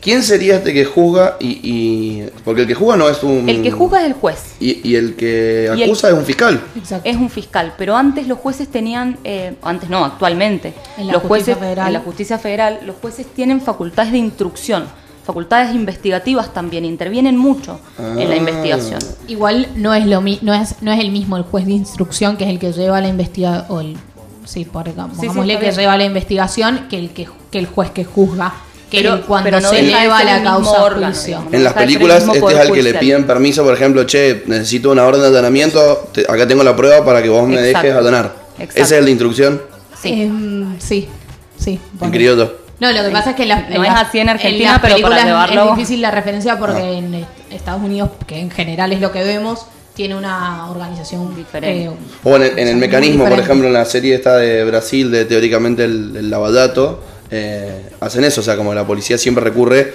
a un juez, que es el que... Eso está bien, eso seguiría ocurriendo en cierta medida porque el juez es el que tiene que garantizar o controlar que se cumplan las garantías constitucionales durante la investigación. Pero tiene una participación mucho más marginal, o sea, el que impulsa, el que lleva adelante la investigación es el fiscal. En un sistema acusatorio. Acusatorio. Actualmente eso no ocurre. Entonces la idea Y eso es lo que se busca. Eso es lo que. Eso no ocurre en el sistema federal. En Mendoza, En Mendoza sí. sí, que es lo que yo hacía mención recién. En el 2018 se implementó una nueva ley, un nuevo sistema. En Mendoza se impulsó eh, un sistema acusatorio que hasta ahora ah, Que en está Mendoza tenemos una particularidad que es que se reformó la ley, se hizo una nueva ley de, de un nuevo código procesal penal que se aplica mucho en Capital, pero en San Rafael no se aplica del todo, entonces siguen funcionando en gran medida con el código viejo. Tenemos una situación bastante sui generis en la provincia. Pero en lo que se ha aplicado, en las jurisdicciones en las que se ha aplicado el sistema acusatorio ha funcionado muy bien y obviamente quienes se dedican a estudiar cuestiones de política criminal eh, o de filosofía del derecho sostienen que esto garantiza el sistema de justicia, o sea, eh, me beneficia al sistema de justicia porque hoy creemos que los derechos humanos son algo que defiende al que está lejos de nosotros, fuera de nosotros. Y los derechos humanos son algo que nos eh, compete a todos, ¿no? que, que nos afecta en alguna medida a todos y este sistema acusatorio permite que eso se respete. Entonces, eh, por ese lado yo creo que la reforma va bien encaminada, está bien pensada. Como hacía referencia Carlita recién, el, el acceso a la justicia es justamente un, derecho humano básico. Y bueno, y el sistema acusatorio también trae, me da risa, suena como una clase medio abadil, pero es que realmente son temas que en general no se hablan porque, bueno, se requiere tiempo, se requiere conoci- ciertos conocimientos y muchas veces yo creo que en los medios se habla y se habla y se habla y de repente no nadie para la pelota un poco a decir como, bueno, che, pero la gente la mayoría de la sociedad entiende de qué estamos hablando o no, o se, no se termina hablando solamente para los, los poquitos que están ahí y cuando Yo- son cosas que nos atraviesan a todos. Ahí voy a disentir con vos, porque creo que en esto los medios son bastante maquiavélicos y saben que la gente no entiende. Ah, Claro, sí, sí, sí, no, yo coincido absolutamente, eh, sí, es una decisión. Por ejemplo, Hacen no- uso de eso, opinan, te, te generan una opinión, te forman una opinión sobre un tema que vos ni siquiera conocés, no entendés y estás opinando.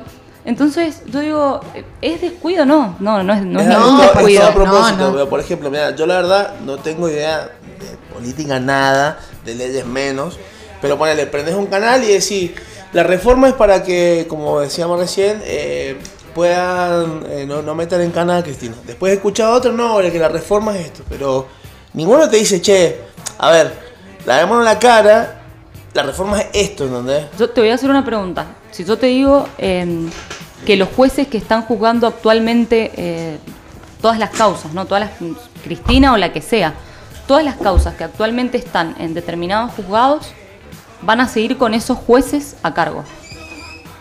Se Pese reforme a la modificación. o no se reforme. se reforme claro. o no se reforme, quienes están juzgando Sí, es lo una determinada causa van a juzgarla hasta que esa causa concluya. Claro, ¿De qué manera garantizo la impunidad? ninguno. No hay modo. Claro, o sea, tendrían que cambiar el juez. Y eso es Que lo que no, no se se puede hacer. puede hacer. Por Claro. eso Ese es el principio del juez natural. El que fue con, con lo que empezamos hablando. Por ejemplo, cuando en Mendoza se, se cambió esta ley del Código Procesal Penal que hacíamos referencia recién, todos los juicios que estaban en curso siguieron con el código viejo. O sea, vos no podés a una persona empezar a juzgarla con un tipo de proceso, con un sistema y de repente en la mitad decirle, ah, no, a los diputados y los senadores por fin se pusieron de acuerdo en que hay que cambiar el sistema. Entonces ahora vos, no. O sea, justamente, o sea, por eso tenemos una constitución, por eso tenemos o sea, un montón de derechos y de garantías que están por encima de esas leyes que nos indican, como puede ser el, el principio del juez natural, que no que hay cuestiones que, que son inamovibles. O sea, uno empieza un juicio con, con un proceso, o sea, un- inicia un proceso con una ley que tiene que ser anterior a ese proceso. Claro. Si en el medio se transforma, no, tu proceso tiene que concluir con la ley con la que se empezó, se te empezó a juzgar. Eso es una cuestión muy elemental para que pueda existir un, un sistema republicano y, y democrático. Sí, porque si no sería como cualquier cosa. ¿eh? Exacto. Entonces, Como que te van renovando todas las cosas Y bueno, nuevo, nuevo. Por eso yo me sorprendí un poco cuando decían la reforma para buscar la impunidad. eh, a mí me, me hacía un poco ruido, ¿no? No veía el modo en el que eso podía ocurrir. Sobre todo, sobre todo con una justicia federal que es anacrónica, ya no sirve, ha quedado muy atrasada, no solo en materia penal, yo que hago derecho civil lo padezco bastante, eh, y que en la parte penal trae, trae muchas soluciones. Por ejemplo, en San Luis no hay juzgados federales, para que ustedes se den una idea. Eh, muchas de las cuestiones se inician allá por secretarías y demás, pero los jueces están acá en Mendoza. Entonces eso te habla de, de una nación que quiere ser federal, pero que no termina de lograrlo, eh, y te traen una ley que busca un poco democratizar la justicia, lograr que se amplíe y que llegue a todos lados. Entonces, eh, además, lo, Vos lo recién otro... dijiste, hay 23 23. cámaras. ¿Son cámaras? 23 cámaras. Las 20, de esas 23, ¿cuántas quedan en Buenos Aires? No, no, estas son todas en Buenos Aires. O sea, so- Sería- somos se 24 crean. provincias, ninguna queda en una provincia. No, hay, Sí, hay- hay. hay otras en las provincias, pero la reforma por un lado toca la parte de capital federal y por el otro lado toca las provincias. Iba a entrar ahí ahora. Ajá.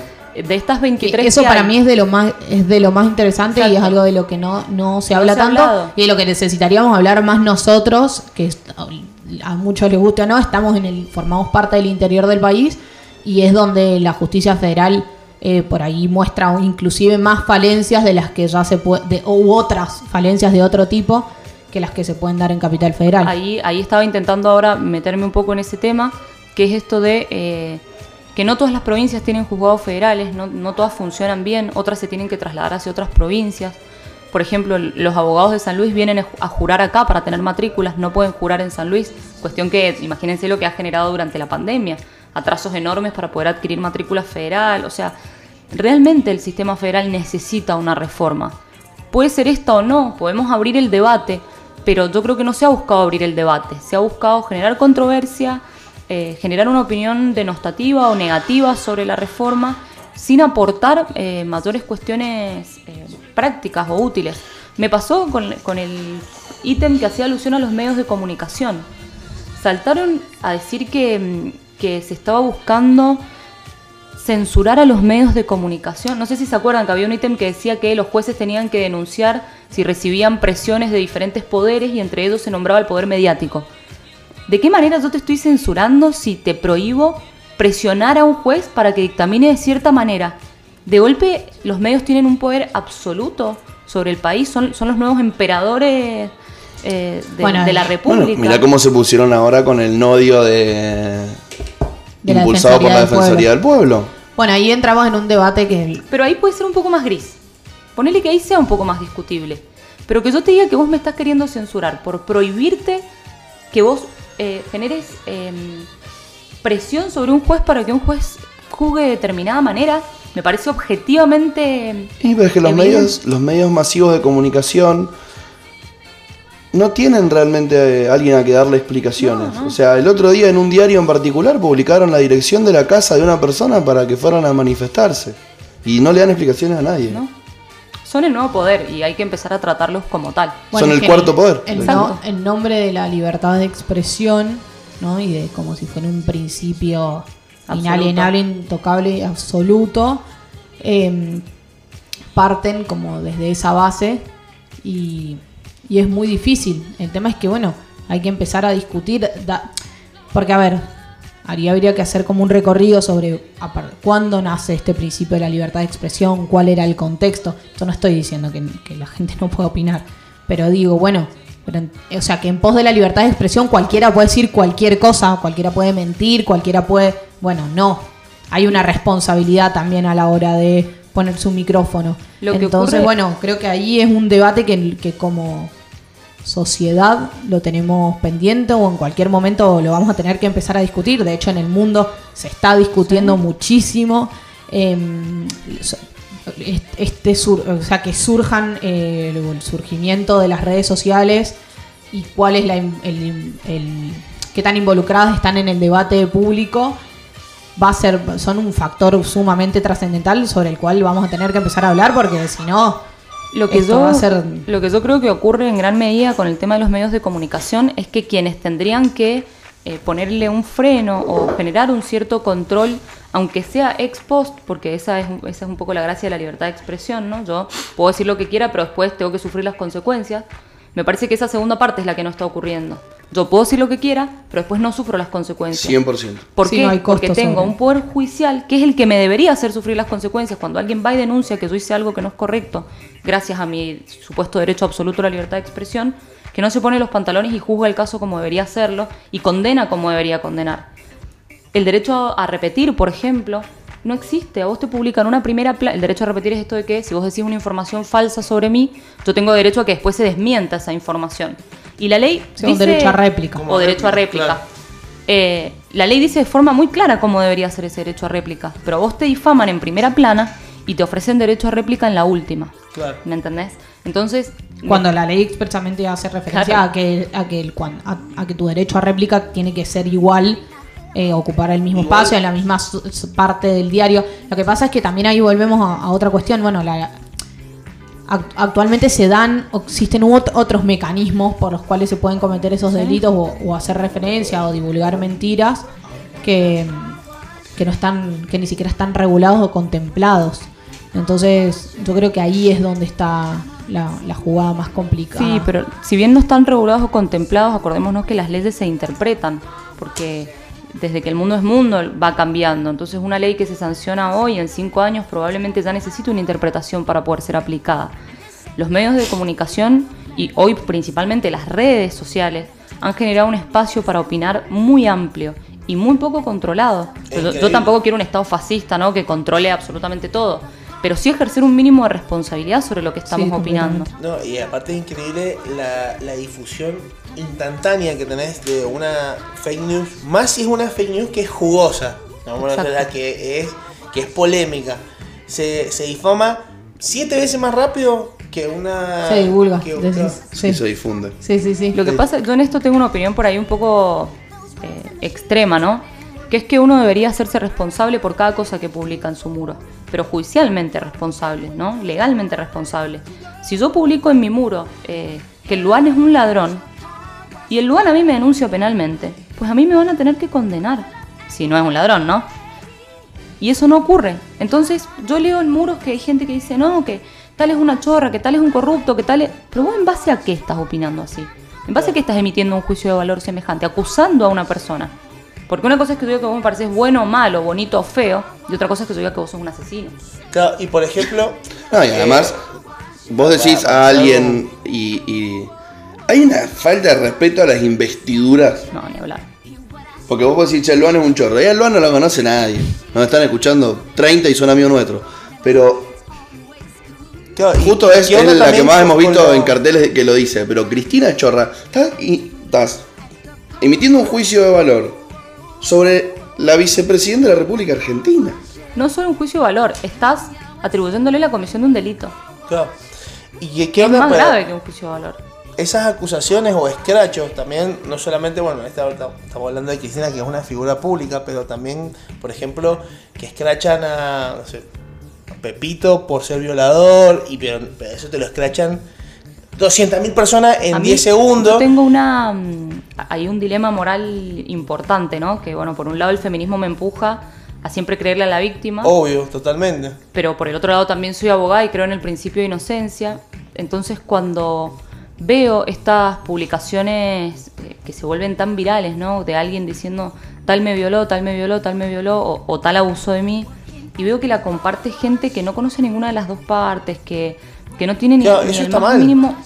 Me parece que es un tema muy complejo porque ahí también ingresa, bueno, justamente lo que estábamos hablando eh, respecto de cuál es el acceso a la justicia, qué trato tienen las víctimas, las mujeres generalmente que son víctimas de, de- de determinado abuso, si la justicia responde o no, por qué tienen que recurrir a esta otra metodología que no es, eh, digamos, la, la judicial o la que o la que se, está encausada dentro de un sistema con reglas, etcétera. Creo que es eh, una línea muy delgada y estaría buenísimo eh, un día trabajarlo en profundidad. Hay dentro un debate muy profundo mismo dentro del, del movimiento feminista, que si, si es si es una metodología válida o no válida, es es- es Yo- súper complejo. Acá yo tengo una opinión un, un poco radical, la verdad, que bueno, eh, hace un tiempo un colega me preguntó, bueno, pero ¿qué pasa si vos eh, condenás a un inocente? O si vos condenás socialmente a un inocente, por ejemplo. Yo creo que el feminismo es una revolución. Y en toda revolución, desgraciadamente, siempre ocurren determinadas injusticias contra personas que si hubieran actuado cuando debieron actuar, esas injusticias no ocurrirían si el, si el patriarcado como sistema hubiera renunciado a, a todos los privilegios que tiene hace 200 o 300 años, llegar a una revolución no sería necesario. ¿sí? Entonces, desgraciadamente, hoy los costos de la revolución feminista son estas, son estos. Claro. Si no querían sufrirlos, lo hubieran pensado antes un poco, ¿no? Claro. Eh, eh, es por eso, te digo, es muy radical mi opinión, yo sé que es radical. Pero bueno, no, no nos han dejado muchas más alternativas. No, yo creo que yo creo que ahí lo que se- también se tiene que evaluar son distintos matices por ahí dentro de este tema que estamos hablando, porque hay casos por ahí de, de chicos eh, que son más grandes, o sea, jóvenes o adultos grandes que, que son escrachados, pero también justamente por el impulso que tiene el feminismo dentro de eh, sectores más mucho más jóvenes, ch- chicos de 13, 14 años, que por ahí de repente hacen uso de esta herramienta de una manera en la que no, no cumple la misma función y condenar o, sea, o acusar así a un chico de 13, 14 Por años, no, entonces, digo, por eso decía, de repente es como un tema que, que toca muchísimas puntas, que para mí es es- es súper interesante, de hecho yo no tengo, no tengo clara una posición. Em, me, me parece que, se puede ir trabajando porque como decís, yo que yo creo que, y lo, digo esta por eh, una cuestión más de cercanía, digo, un chico de 14 años de, que, que, que está en un proceso de, de- de conocer el mundo y de repente a lo mejor propio, propio de, de- construcción propia y lo mismo una chica de, esa edad. Eh, estoy hablando de por ahí cuestiones más, eh, acusaciones más livianas, ¿no? De un- una violación, un abuso sexual eh, más grave. Eh, de repente es como eh, la herramienta se ha ido utilizando para distintas cuestiones y creo que un chico de 13, 14 años no puede, no puede caerles el peso de, de un montón de cosas sobre las que no el, tuvo el resonado caso del Cook.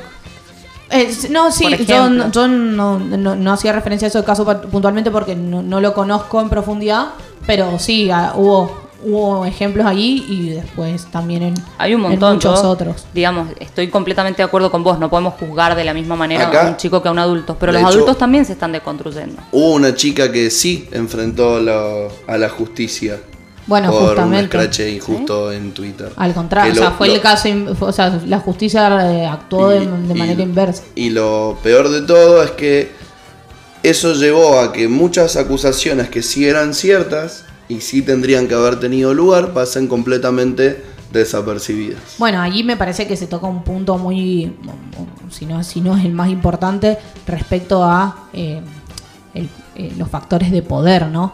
Porque al final la justicia termina perpetuando también cuestiones propias de- del sistema por, por ejemplo, respondiendo a una acusación de estos scratches, condenando a una chica que tuvo el valor, después no habrá, se podrá criticar, digo, bien, mal, habrá quienes consideren que estuvo más correcto o menos correcto, no, importa, no es ese el eje de la discusión, pero al final la justicia termina respondiendo a esa acusación y no frente a todas las otras de las mujeres víctimas de abuso o acoso sexual eh, eh, o, o de situaciones de violencia que hubieran atravesado. Entonces es muy increíble eso. Si la justicia actúa eh, perpetuando justamente la injusticia. Eh, Lo que pasa es que sí aquella persona, determinadas, aquella a frente a persona- determinados actos y no de aquella otros. persona que ha sido debida, indebidamente acusada o injustamente acusada también tiene derecho a acceder a la justicia. Lógico, sí. Por ahí lo que se cuestiona es un poco la rapidez con la que accede a la justicia esa persona contra la lentitud e ineficacia de la justicia eh, hacia las mujeres que han sufrido violencia de género en cualquiera de, su- de sus formas, ¿no? Es falta de voluntad también muchas Exacto. veces, no solamente lentitud. el imagino, sistema, ¿verdad? el sistema patriarcal. Ahí es cuando decimos el sistema patriarcal inunda mucho más de lo que nosotros creemos o de lo que vemos. Incluso en, en- en contra de, de los intereses de los propios hombres en muchos supuestos. ¿eh? Yo lo veo mucho en la justicia de familia. Yo no hago mucho familia. Pero tengo algunos casos que, que me han resultado complejos justamente porque mm, el patriarcado también ha hecho mella ahí, pero quizás en contra del hombre. Claro. ¿Por qué? Porque la, la que siempre ha tenido una posición eh, desfavorecida o vulnerada es la mujer. Entonces el visto siempre va a estar un poco inclinado hacia ahí. Claro. A la hora de fijar cuotas de alimentos, en la actualidad, por ejemplo. Tenencia, pat- patria potestad y demás. Sí. A mí, a mí lo que más me sorprende es la cuota de Responsabilidad alimentos. parental. Responsabilidad. Y lo mismo que si, por ejemplo, en, vi- en violencia de género, si un hombre llama, también no es atendido de la, misma de la misma manera que si una mujer llama. Es como te dicen, dale. Ya te hincha el burla, huevo, burlas, Claro. eh, yo- no- va más allá de, de que nosotras eh, busquemos una igualdad que nos beneficie. Eh, es buscar una igualdad que, lógicamente, la igualdad se supone que debería beneficiarnos a todos, ¿no? Claro, totalmente. Volviendo un poquito a esto, de- básicamente estamos en, eh, en el momento, no sé si era hoy, mañana o cuándo, Durante la semana. pero la justicia tiene que faltar sobre el, tras- el traspaso o no de Bruglia, Bertuzzi y Castelli, los jueces en cuestión de este de esta búsqueda de impunidad de Cristina, el Persaltum y todos estos titulares que nos ha dado la prensa en estos últimos días. Eh, ¿Qué va a pasar con eso? ¿Qué está pasando? ¿Qué es un Persaltum? No sé, Carlita, si vos ¿Qué es querés que- desgranar un poco cuál es el Estamos- eje, el eje de la cuestión, cu- qué es lo que está ahí en, en discusión. A mí como disparador para hablar de esto me gustaría mm, pensar en dos grandes consecuencias que va a traer la decisión sobre el persaltum, antes de hablar de qué es y demás. Y la primera de ellas es que en caso de que el persaltum se lo, lo concedieran y los jueces no fueran removidos, además de, de dejar a estos jueces en su lugar, ocurriría algo que, que para mí ya reviste una gravedad institucional, esa es mi opinión, Y siente un precedente. y esa es, mi, ese es lo que más me preocupa. Sienta un precedente. Le va a permitir a cualquier presidente de turno futuro, sea este o sea otro, mover o designar jueces de la misma manera. Bueno, recordemos ahí que el, problema principal, o por qué hablamos de estos tres jueces, que son Bruglia, Bertuzzi y Castelli, es que en- durante. O sea, bueno, existe todo un procedimiento a través del cual se designan los jueces federales, bueno, los, los provinciales también, pero en este caso estamos hablando de jueces federales, en los que, bueno, tienen que eh, rendir un examen, ingresar a partir de ahí una terna, luego esa terna se vota en el Senado. Eh, es un poco más complejo que esto. Déjame agregar algo que es que eh, nuestra constitución y esta república a la que tanto defendemos tiene como principio, como base, tres poderes, que son el poder judicial, el poder ejecutivo y el poder legislativo. El objetivo de la constitución es que esos tres poderes se puedan controlar los unos a los otros para evitar que cualquiera de ellos caiga en un ejercicio abusivo del poder que les ha sido concedido. El modo de control que tienen los demás poderes sobre el Poder Judicial es en, alguna de, sus aristas es la designación. Esa designación, en líneas generales y para hacerlo muy rápido, eh, se realiza de la siguiente manera. Existe un organismo que se llama Consejo de la Magistratura que toma exámenes a los jueces, a- no a los jueces, a quienes quieren ser jueces o a quienes quieren moverse de un cargo a otro, generan una terna, eligen a tres y esos tres se los da al Poder Ejecutivo. El poder, el poder Ejecutivo elige a uno de esos tres y se lo propone al Senado para que el Senado apruebe o rechace. ¿sí? Ese es el mecanismo de selección para garantizar la República. Tengo dos preguntas. Una, ¿diputados no participa? No. No. Y el Consejo de la Magistratura, quién lo, o sea, rápidamente, quién lo compone y, y de- depende del Poder Judicial esto. No, No. es, es Es un de- órgano extra poder. Ninguno de los tres. Ninguno de los tres. ¿Y quién lo compone? Ninguno de los tres, pero- ¿Cambia con los presidentes? O sea, cambia en dentro, de cuatro, dentro de tres años, cuando venga el próximo presidente, ¿cambia el Consejo de la Magistratura? Esto está, oh, perdón, esto está claramente descrito en un artículo del- de la Constitución Nacional, o sea, explica cómo, cómo es la conformación y es un organismo que surge a partir de la reforma de la Constitución del año 1994. El Consejo de la Magistratura está constituido justamente por representantes de los distintos poderes. O sea, hay, un, hay ciertos eh, integrantes que forman parte del Poder Legislativo, creo que hay, no, no- recuerdo exactamente los números, pero hay eh, un, eh, representantes de diputados por el, el oficialismo, creo que hay una por un representante también por la minoría, después también hay representantes por el ejecutivo Y jueces. y jueces y si no me equivoco también hay del colegio de los colegios de abogados y del y del personal administrativo, ¿no? Eh, creo que hay uno del personal administrativo. Sí. Es un órgano que está conformado por distintos sectores, que como bien te digo es extrapoder. Hay, varias, hay varios organismos que tienen esta, esta particularidad en nuestra Constitución Nacional a partir de la reforma del 94, que lo que buscan es generar justamente esos organismos que se encuentren eh, al margen de los demás, conformados por ellos mismos también, por eso su modificación va cambiando y actualmente el Consejo de la Magistratura ha modificado su, mm, su composición. Eh, y que tienen este, por ejemplo, también existe la Auditoría General de la Nación que busca controlar al, al Poder Ejecutivo, ¿sí? que está presidida, digamos, por un, eh, un- por un integra o sea, un integrante que no forme parte del oficialismo, tiene que ser de la, De la primera oposición. de la primera mino- minoría sería, de la oposición más representativa. En este caso creo que actualmente lo ocupa Pichetto, Sí. está designado como auditor general de la nación. No. Y mm, mirá, se iba a quedar afuera de, de algún lado. Eh, se le iba a perder. No, pero mm, bueno, pero volviendo al, al Consejo de la Magistratura, lo que decíamos recién entonces que el, el rol que cumple es muy trascendental en, en la designación de los jueces. Y con estos tres jueces que hacíamos referencia antes, ¿cuál fue el conflicto? Porque a partir de ahí surge el... Estos El jueces escollo. ya eran jueces, ¿sí? Par- Partamos de esa base para, para no generar más confusión. Ellos ya ejercían como jueces en otros lugares. Lo que hizo mm, el presidente anterior por decreto, y ahí es donde un poco se reviste esta, lo que yo considero una gravedad institucional, fue moverlos, ¿sí? Los movió por decreto sin la anuencia del Consejo de la Magistratura o sin la proposición del Consejo de la Magistratura y sin el acuerdo del Senado, ¿sí? Ahí- Claro, porque si es DNU, no necesitas eso. Exactamente. Eh, entonces ahí se genera un poco toda una revuelta porque hay algunos que dicen que hay una interpretación de una ordenanza del Consejo de la Magistratura que permite estas remociones, bla, bla. Y el Consejo de la Magistratura sale a decir, no, yo creo que las remociones han estado, que las, perdón, que las, que que los, los desplazamientos, porque en este caso no fue una designación originaria, no es que se nombraron jueces, sino que eran jue- personas que ya eran jueces y lo que solicitaron fue un traslado, o sea, llevarlas a otros, A otros tribunales. tribunales. Bueno, y ahí Con puede haber una decisión estratégica sobre qué se está trabajando en eso. Con en distinta esos competencia y distinta jurisdicción en algunos casos fueron movidos. Y acá, yo ayer lo hablaba con Luli y decía, yo no soy penalista, pero sí creo, eh, humildemente, que se ha violado lo que hablábamos recién del principio del juez natural. Porque eh, por decreto se han designado personas a ocupar cargos eh, para los que previamente no fueron elegidos. Entonces, para mí, en, mi opinión, eh, reviste una gravedad institucional muy grande el asunto. Y quizás por eso eh, la, Corte ha decidido otorgar el per saltum. Otorgar formalmente. Acá esto quiero, quiero aclararlo, porque los medios, la Corte admitió formalmente el per saltum y no hablaron más de per saltum. En general los recursos, sí, tienen, es un tema medio mm, técnico, pero tienen como dos pasos. Un primer paso en el cual el órgano sobre el que tiene que decidir dice, sí, yo voy a, voy a decidir sobre este tema, y otro segundo paso que es efectivamente la decisión. ¿Bien? como dar lugar al recurso y después trabajar sobre el fondo de la cuestión, que es lo que se está discutiendo en, en la interposición de ese recurso.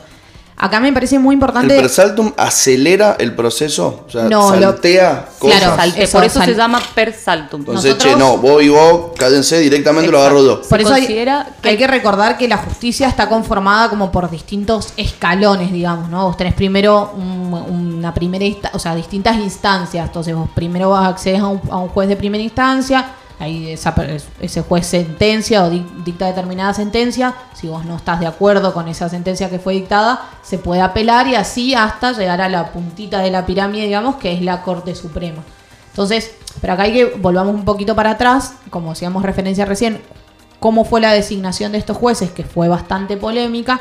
Cuando inicia este nuevo gobierno, esto se pone como, digamos, Se vuelve a poner en sobre la mesa, digamos. se Y no son solamente estos tres, fueron 10 jueces que estuvieron en la misma situación. Entonces ahí es donde se empieza a cuestionar y se eh, el, el senador as- reclama sobre ese traslado solicitando que esos jueces vuelvan a los lugares eh, a los que, el que se encontraban previamente a ese a, esas designaciones o a esos que- traslados que no fueron que hay algo acorde a la ley. Eh, Dame un segundo, me parece que hay algo útil para aportar acá, que es que no, no vino un órgano al que no le correspondía incidir de ningún modo en, en la designación eh, de los jueces a opinar.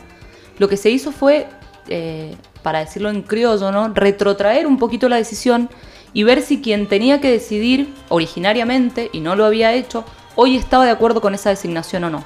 El Senado podría haberlos eh, consolidado en su cargo porque es el Senado quien tiene constitucionalmente la facultad de hacerlo. Lo podría haber Mirá, ratificado. mirá por si iban a así. mandarlo al Senado, donde ganaba sí o sí la remoción.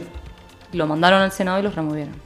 Y ahí es cuando estos jueces judicializan justamente esta circunstancia, van a, un- no, yo ahora no me acuerdo con exactitud cómo es la organización eh, penal federal, pero van a como digamos un juez de primera instancia, sentencia, dice, indica que tienen que ser removidos, o sea que no, que no- Los no- 10. no, ratifica el, No, el problema está en estos tres. en estos tres. Claro, pero, no- pero en su momento, cuando el Senado eh, dice no, mueven, vuelven los 10, No, no, no. No, porque ahí hubo, como hacíamos referencia recién, algunos que eran designaciones y otros que eran traslados. Acá la cuestión está con los traslados. los otros 7 se...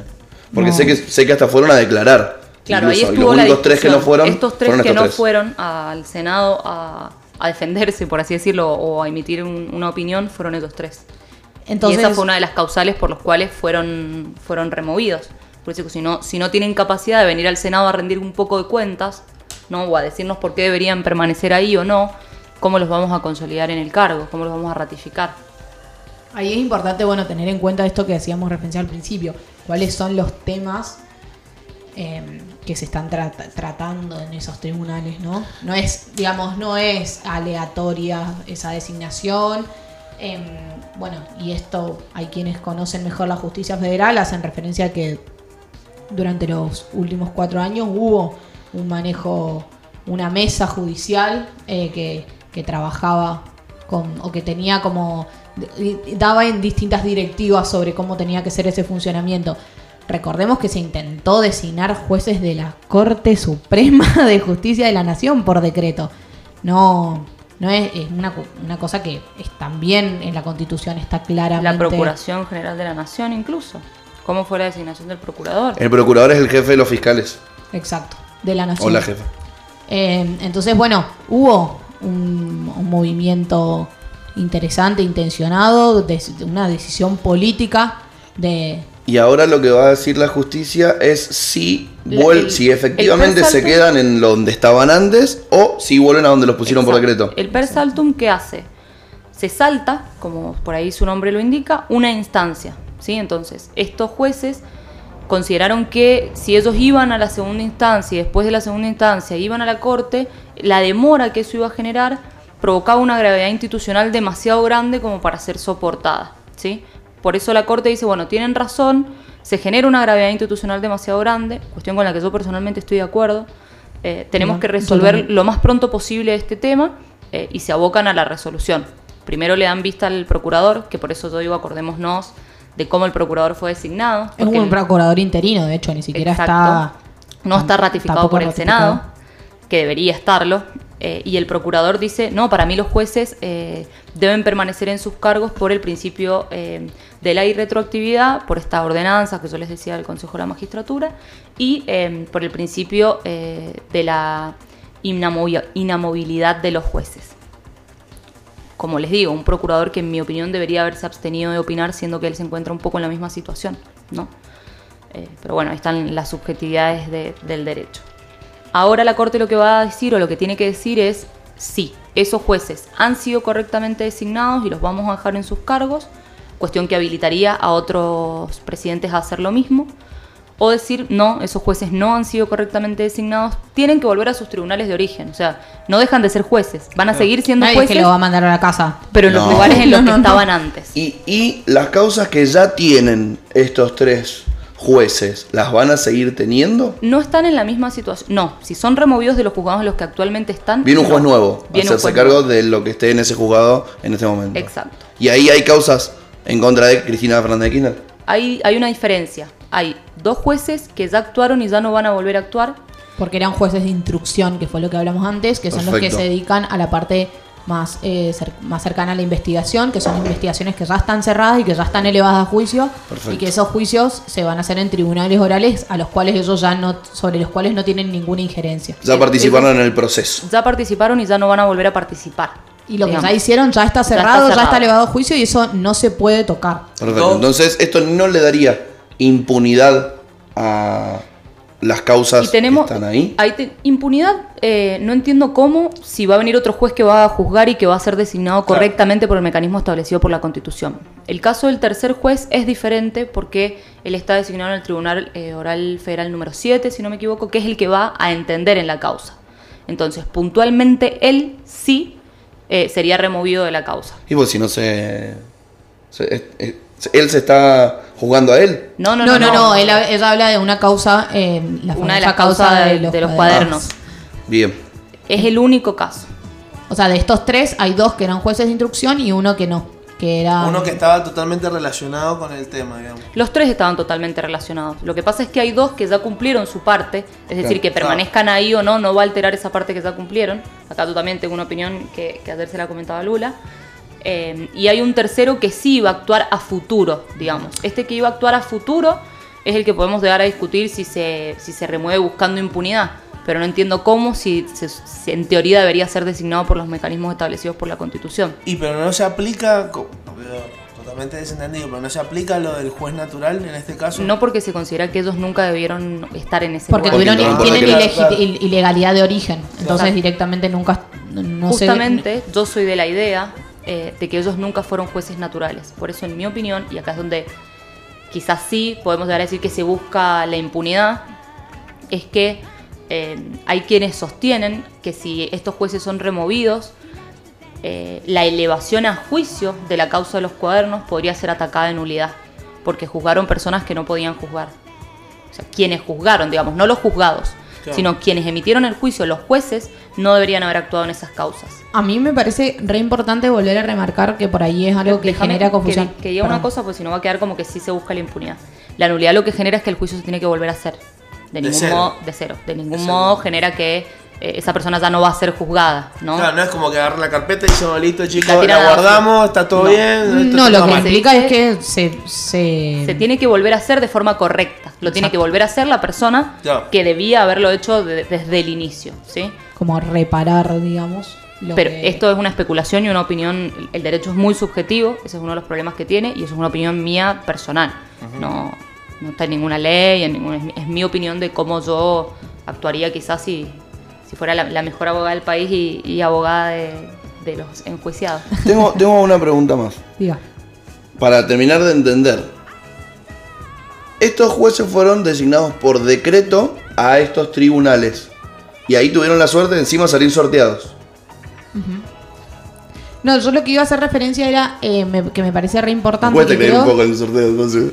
Perdón, ¿eh? que, que cuando uno habla de jueces, por ahí se imagina esta cosa del martillo y de quien sentencia y toma una decisión y, y- y en- ahí existen distintos sistemas de organización en la justicia, por eso hablamos de jueces de instru que lo, lo explicamos por ahí recién más temprano, pero está bueno por ahí dejarlo más en claro. Existen jueces de instrucción que son los jueces que impulsan la investigación, que eso, eso es de lo, lo que hacíamos referencia recién. De estos tres que estábamos nombrando, hay dos que ocuparon ese rol. Entonces, como las investigaciones ya están cerradas, después de esa investigación se eleva a un juicio para que ahí se dicte sentencia y se tome una decisión sobre la inocencia o la culpabilidad de determinada persona. Entonces, es- se llama, son todos, son todos jueces, pero son jueces que ocupan o se dedican a distintas, a distintos asuntos.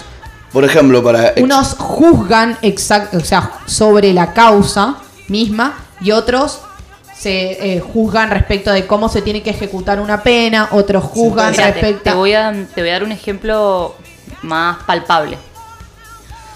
Voy yo a la policía y denuncio que vos me robaste el vaso. Esa, la investigación para ver si un juez tiene que decidir si vos robaste el vaso o no, la tiene que llevar a cabo un fiscal. El fiscal va, eh, un fiscal de instrucción. El fiscal va a investigar si hay elementos suficientes que nos permitan creer que vos quizás te robaste el vaso. Y en esa investigación va a haber un juez que es el que tiene que ir eh, controlando que se realice de manera correcta esa investigación y se, se cumplan tus garantías constitucionales. En Mendoza, el juez de instrucción lo único que hace es controlar el cumplimiento de las garantías constitucionales un poquito como desde afuera, digamos, ¿no? como lo muy elemental, si se dicta, por ejemplo, una prisión preventiva, cuestiones que tienen que ver con garantías constitucionales muy, muy básicas.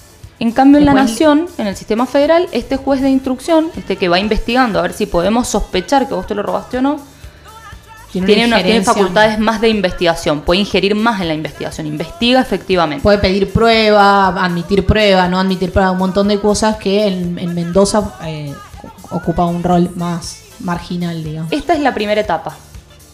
Una vez que se termina esa etapa, se produce lo que se llama elevación de la causa juicio. Creemos que hay elementos suficientes que nos permiten creer que vos quizás cometiste ese delito.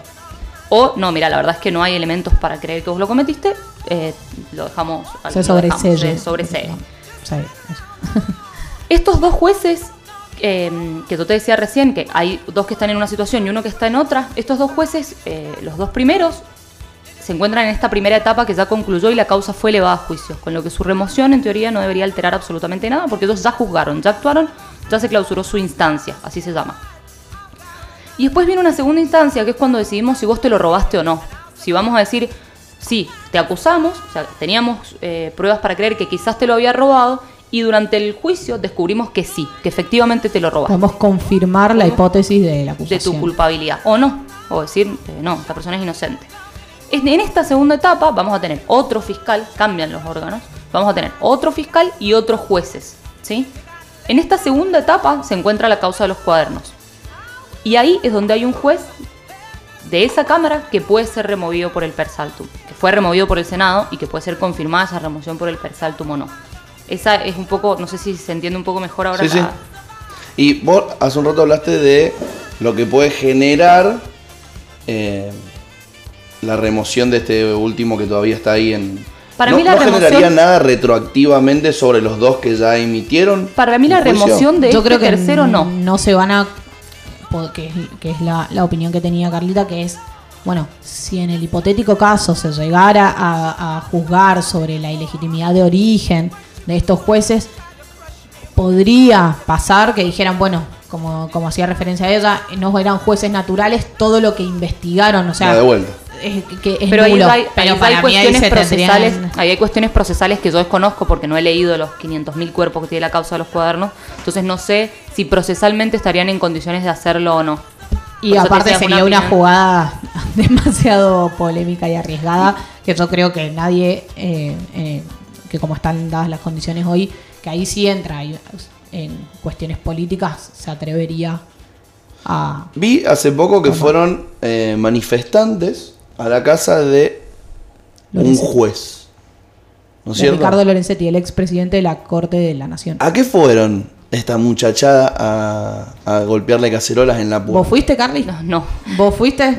No. Yo Yo, creo- tampoco fui, así que no te No sé sabría- dónde vive. Yo creo que no saben a qué fueron. Creo que mm, Yo no sabía que fueron. que creo que desconocen la importancia de- del respeto a las instituciones democráticas y creo que uno puede ir a reclamarle eh, a través de una manifestación a un legislador que sancione una ley o no, porque está manifestando su opinión pública sobre un determinado tema y, Y es se un representante Se supone que que, es un representante que tiene que reflejar lo que nosotros como sociedad queremos.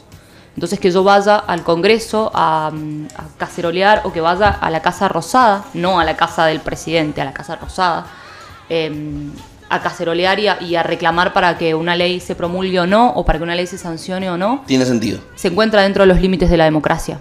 Claro. Es parte de la democracia. Y está buenísimo y que está así buenísimo sea. que ocurra, digamos. eh, por eso quiero, quiero dejarlo en claro. Yo no es que esté en contra de las manifestaciones. Las manifestaciones me parecen eh, una de las mejores cosas que, no- que nos ha regalado la democracia. Pero que vos vayas a presionar a un juez, a mí me parece antidemocrático, porque el juez no tiene que responder a la voluntad popular. A su casa, aparte, en última instancia, si quisieras reclamar, eh, podés hacerlo en un tribunal. El juez debe responder no a lo que la gente crea, sino a lo que la ley dice, a lo que la constitución dice, a lo que el sistema eh, jurídico del país previamente establecido ha dicho que debe ser, no a lo que la gente quiera, ¿Y quién es Lorenzetti y por qué fueron a la casa? porque era presidente de la Corte de la Nación. No, él- no, no. Era expresidente, era, por eso sí. era, era Ah, presidente. era presidente. Sí, bueno, eh, después eh, también ¿Tiene que ver con esto de lo que estamos hablando? Sí, bueno, se realizó eh, la manifestación un fin de semana previo a la toma de decisión de la admisión sobre la admisión o no del formal del Persaltum. Después, igual esa misma noche, la, la noche eh, previa a la decisión respecto del Persaltum, también hubo una vigía, pero esto ya fue en el Palacio de Tribunales en Buenos Aires, que bueno, como hacía referencia yo, en última instancia podría ser un lugar, si las personas tienen el deseo o el interés de reclamar podría ser el lugar más correspondiente. Bueno, ¿y quiénes son los que ahora tienen que tomar la decisión sobre lo que termina pasando a fin de cuentas? La Corte Suprema de La la, Corte de la Justicia de la Nación. Que es el último escalafón. O sea, ya después de lo que estos decidan, no hay derecho a réplica. Y No. después podemos discutirlo en organismos internacionales igual. Ah, podríamos darlo a la Haya. No, no, no. A otros, A otros, como por Es ejemplo. demasiado abstracto, o sea, como para seguir metiendo la información a la gente en la cabeza. Pero hay organismos internacionales que, eh, como en este caso, podría ocasionar una violación de derechos humanos, la, la designación o la confirmación de esos jueces en sus cargos se podría llegar a, a llevar a algunos organismos de control de derechos humanos internacionales. Como por ejemplo puede ser la Corte, La Corte Interamericana Interamericana. de Derechos Humanos. Tengo otra pregunta. Recién hablamos de em, precedentes, sentar un precedente. En la justicia, este tema de los precedentes tiene que ver con, la, con otra palabra que es la jurisprudencia. Por ¿No es supuesto, cierto? por o sea que eso le daría porque- una doble gravedad al Exacto, asunto. el, el sentar un precedente implica que hacia futuro eso se puede seguir haciendo, dadas las mismas condiciones, ¿no? Eh, es, es muy grave. Cuando Como- uno habla de jurisprudencia, bueno, la Corte Suprema de Justicia de la Nación, como hablábamos, es el último escalón. Entonces, a pesar de que en Argentina las decisiones de la Corte no son obligatorias para el resto de los tribunales, o sea, de, de instancias eh, que están debajo de la Corte, por una cuestión eh, eh, lógica y de economía procesal también, un juez no va a emitir una decisión contraria a un precedente que ya sentó la Corte porque esa, esa persona puede seguir apelando, llegar a la Corte y que la Corte ratifique su, su precedente anterior. Entonces directamente, a pesar de que no sea obligatorio, la mayoría de los jueces deciden luego eh, utilizar ese precedente que ya estaba sentado. A eso se le llama jurisprudencia, ¿no? Que Porque, bueno, se hace todo un desarrollo teórico y técnico sobre las decisiones que se toman. Nadie dice sí, no y, nada más. Bueno, a partir de eso hay todo un desarrollo, un, desarrollo eh, eh, citando un, eh, doctrinas, etcétera, que, que son las que fundamentan esos votos en, en la corte. Entonces, Igualmente, no es lo semana- mismo un fallo plenario que un, un fallo que no ha sido plenario. No es lo mismo una decisión tomada por la Corte en pleno, todos juntos, Que en minoría. que si la toman dos o tres por un lado y dos o tres por el otro. Hay distintos matices. En este tema que reviste una gravedad institucional tan importante, a mí me parece que, que sería ideal que, que intenten tomar una decisión unificada para que no vuelva a ocurrir. Para un lado o para el otro, digamos. Si, si la Corte, eh, en mi opinión, en mi muy humilde opinión, pues estoy hablando, se supone que de los mejores juristas del país, ¿no?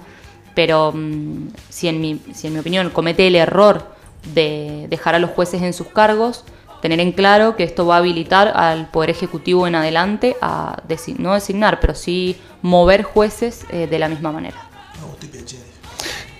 Em, entonces los podrían mover de vuelta a estos mismos. O a otros.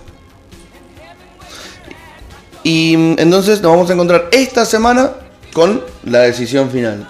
No se han fijado un plazo, pero por lo que se dice va a ser esta semana la, la resolución. Y con respecto a la reforma judicial, que fue el otro tema en cuestión que charlamos hoy, ¿cómo está eso? ¿Y qué sabemos de instancias? Eh, ¿Qué falta? ¿Qué nos falta? ¿Cuándo nos encontraremos con, desconozco cuándo nos vamos a encontrar con, Con Sí. noticias. con Yo noticias. también eh, quedan pocas sesiones en el Congreso, o sea, le queda poco tiempo. No creo que se trate de una sesión extraordinaria, menos dadas las circunstancias que estamos atravesando. Me parece que, bueno, acá estoy cometiendo un, un, un peli- es medio peligroso lo que voy a decir, pero que yo creo que ya se votó en el Senado. Sí, sí, Sí, sí. sí, está, están Sí, Tiene sí, media sí. sanción. Falta diputados. Tiene media sanción, Es- falta tiene media diputados. sanción, Por eso preguntaba. Están diputados y se debe estar discutiendo en comisión seguramente. Porque además Se le eh, hicieron algunas reformas en senadores. Probablemente está- debería está salir antes del fin de año. diputados, Pero se no. dice que mm, quizás en el transcurso de lo que falta para que termine octubre, entra al Senado otra ley que va a, tra- a traer mucho debate, que es la ley de la despenalización de, de- del aborto. Por eso por ahí les preguntaba esto, para ver si va a salir antes o no. Yo creo que en circunstancias Estaría bueno ordinarias. si no, En circunstancias ordinarias quizás sí saldría antes, con, con todo el contexto eh, social, económico, político, cultural que está atravesando la, atravesando la Argentina, no sé si efectivamente van a llegar a tratarlo antes de fin de año y me parece que sería una desinteligencia total tratarlo eh, Un año electoral. en un año electoral y, eh, o en extraordinarias. Ah, y correcto. pasa que si, esto es también opinión personal, si ca- los gobiernos en general que son elegidos eh, no aprovechan los primeros dos años, después generalmente no sacan las leyes. Totalmente de acuerdo.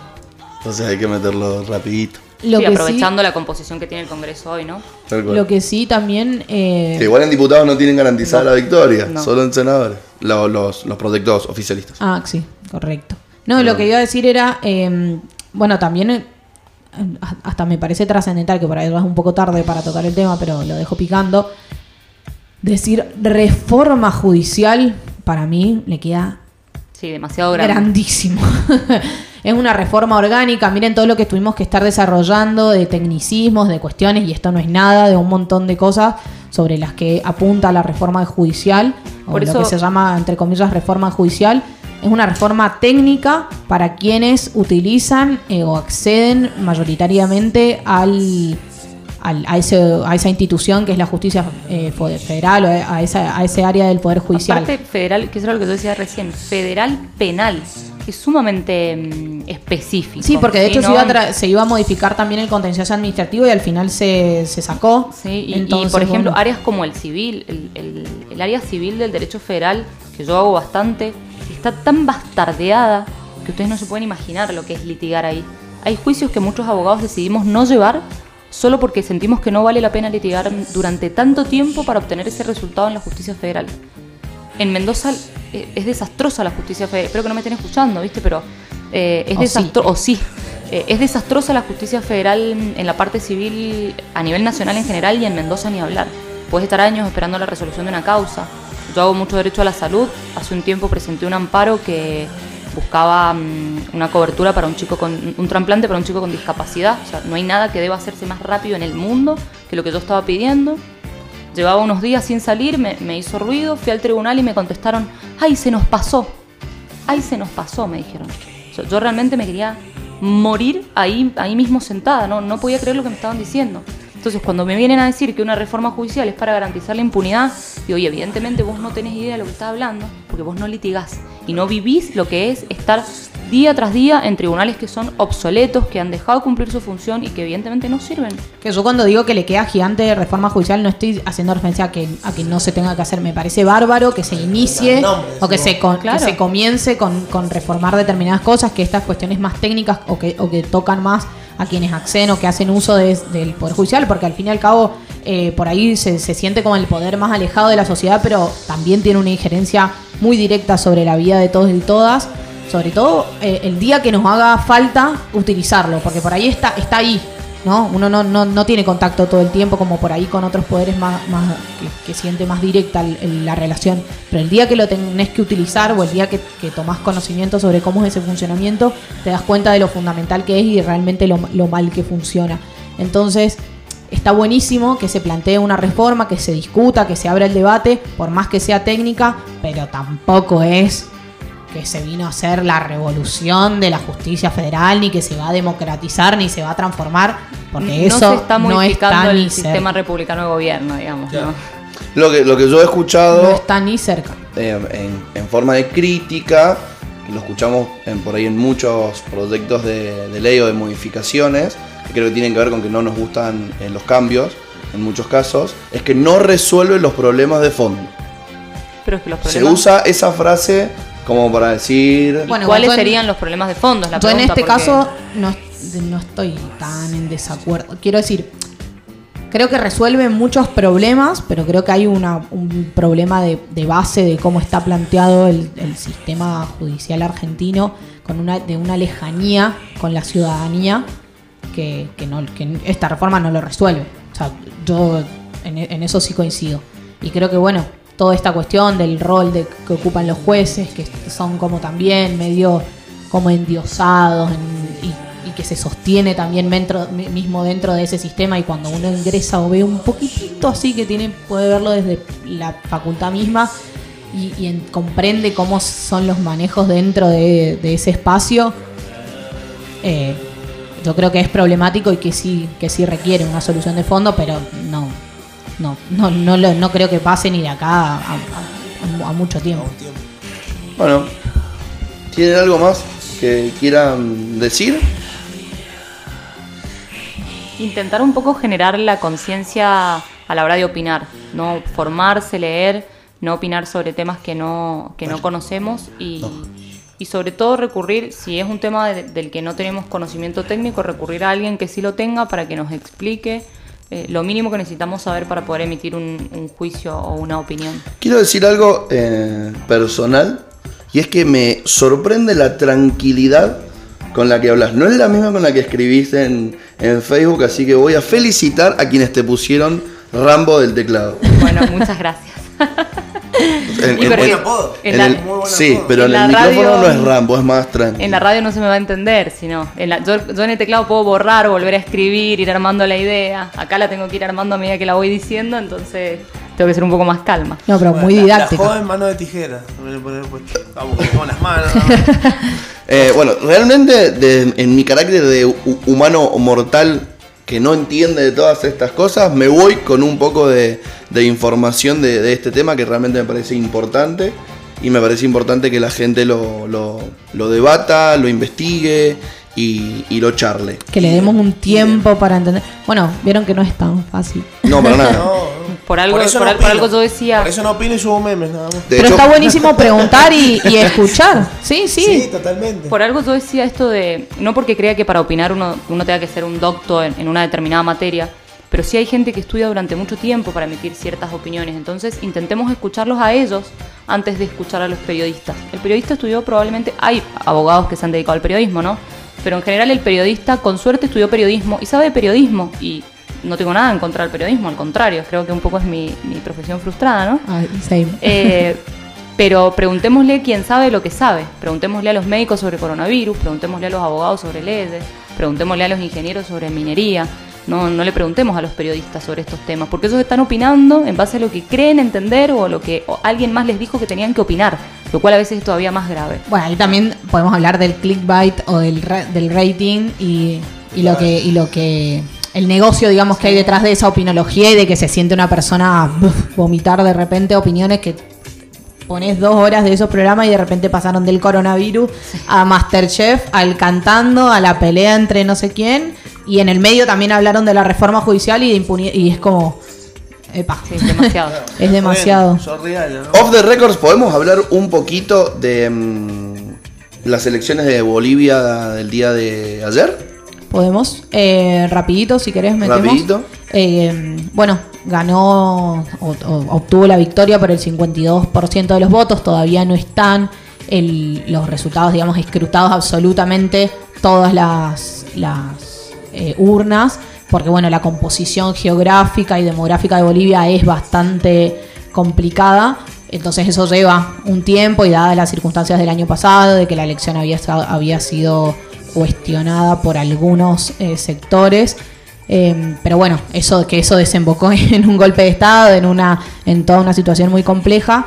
eh, se, tomaron muchísimos recaudos y se, se realizó todo con mucho cuidado y a pesar de eso, anoche mismo, a eso de la una de la mañana en Argentina, se confirmó la victoria del, eh, del MAS, del MAS, que es el, el partido que, que representaba a Evo Morales, que actualmente que no, que no pudo presentarse en estas elecciones y que llegó como candidato a Luis Arce, que fue el ministro de Economía de, Evo Morales durante, durante toda la, gestión, el que llevó adelante también esta reconstrucción económica eh, de, Bolivia. Bueno, tiene todo un desarrollo muy interesante, pero el movimiento al socialismo, como, como hacían referencia recién, se llevó la victoria, una victoria sorprendente en primera vuelta.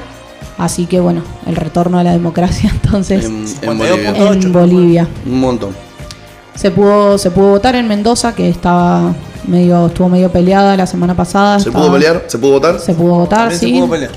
Las dos. Se dio, se dio todo en orden. Así que bueno, eh, veremos cómo sigue. Bueno, en buena hora, porque nos puede caer bien o mal, podemos coincidir políticamente con el pensamiento o no, pero sí realmente ha pasado en la historia de nuestro país, en la historia de Latinoamérica, mm, algunas veces, y no está bueno que, que hayan golpes de Estado, no está bueno que se proscriban a partidos ni a personas, y, y tenemos dos proscriptos en elecciones don- 2020 y 2021. O sea, Evo Morales proscribido en... en- Proscripto. proscripto, proscribido. Proscripto en, En Bolivia. Y en Rafael Bolivia y Correa Rafael Correa proscripto en, en Ecuador. Exacto. Así que bueno. que, que en Bolivia va a ser muy interesante ver ahora cómo se hace esa cesión del poder y si efectivamente ocurre, que es lo que a mí un poco me, me atemoriza, por así decirlo. de- Sí, o, o cómo se da el desarrollo de la gobernabilidad Ni dentro, hablar, ni hablar. Si, dentro si del país. llegar, ver cómo, cómo ocurre después eso. Pero bueno, un 52% de los votos reconocido en una elección que se, se había hecho, o sea, la información que, que, se- que, que llegaba era que era mucho más reñida, que iba a ser mucho más complicado. Finalmente fue bastante arrolladora, ¿no?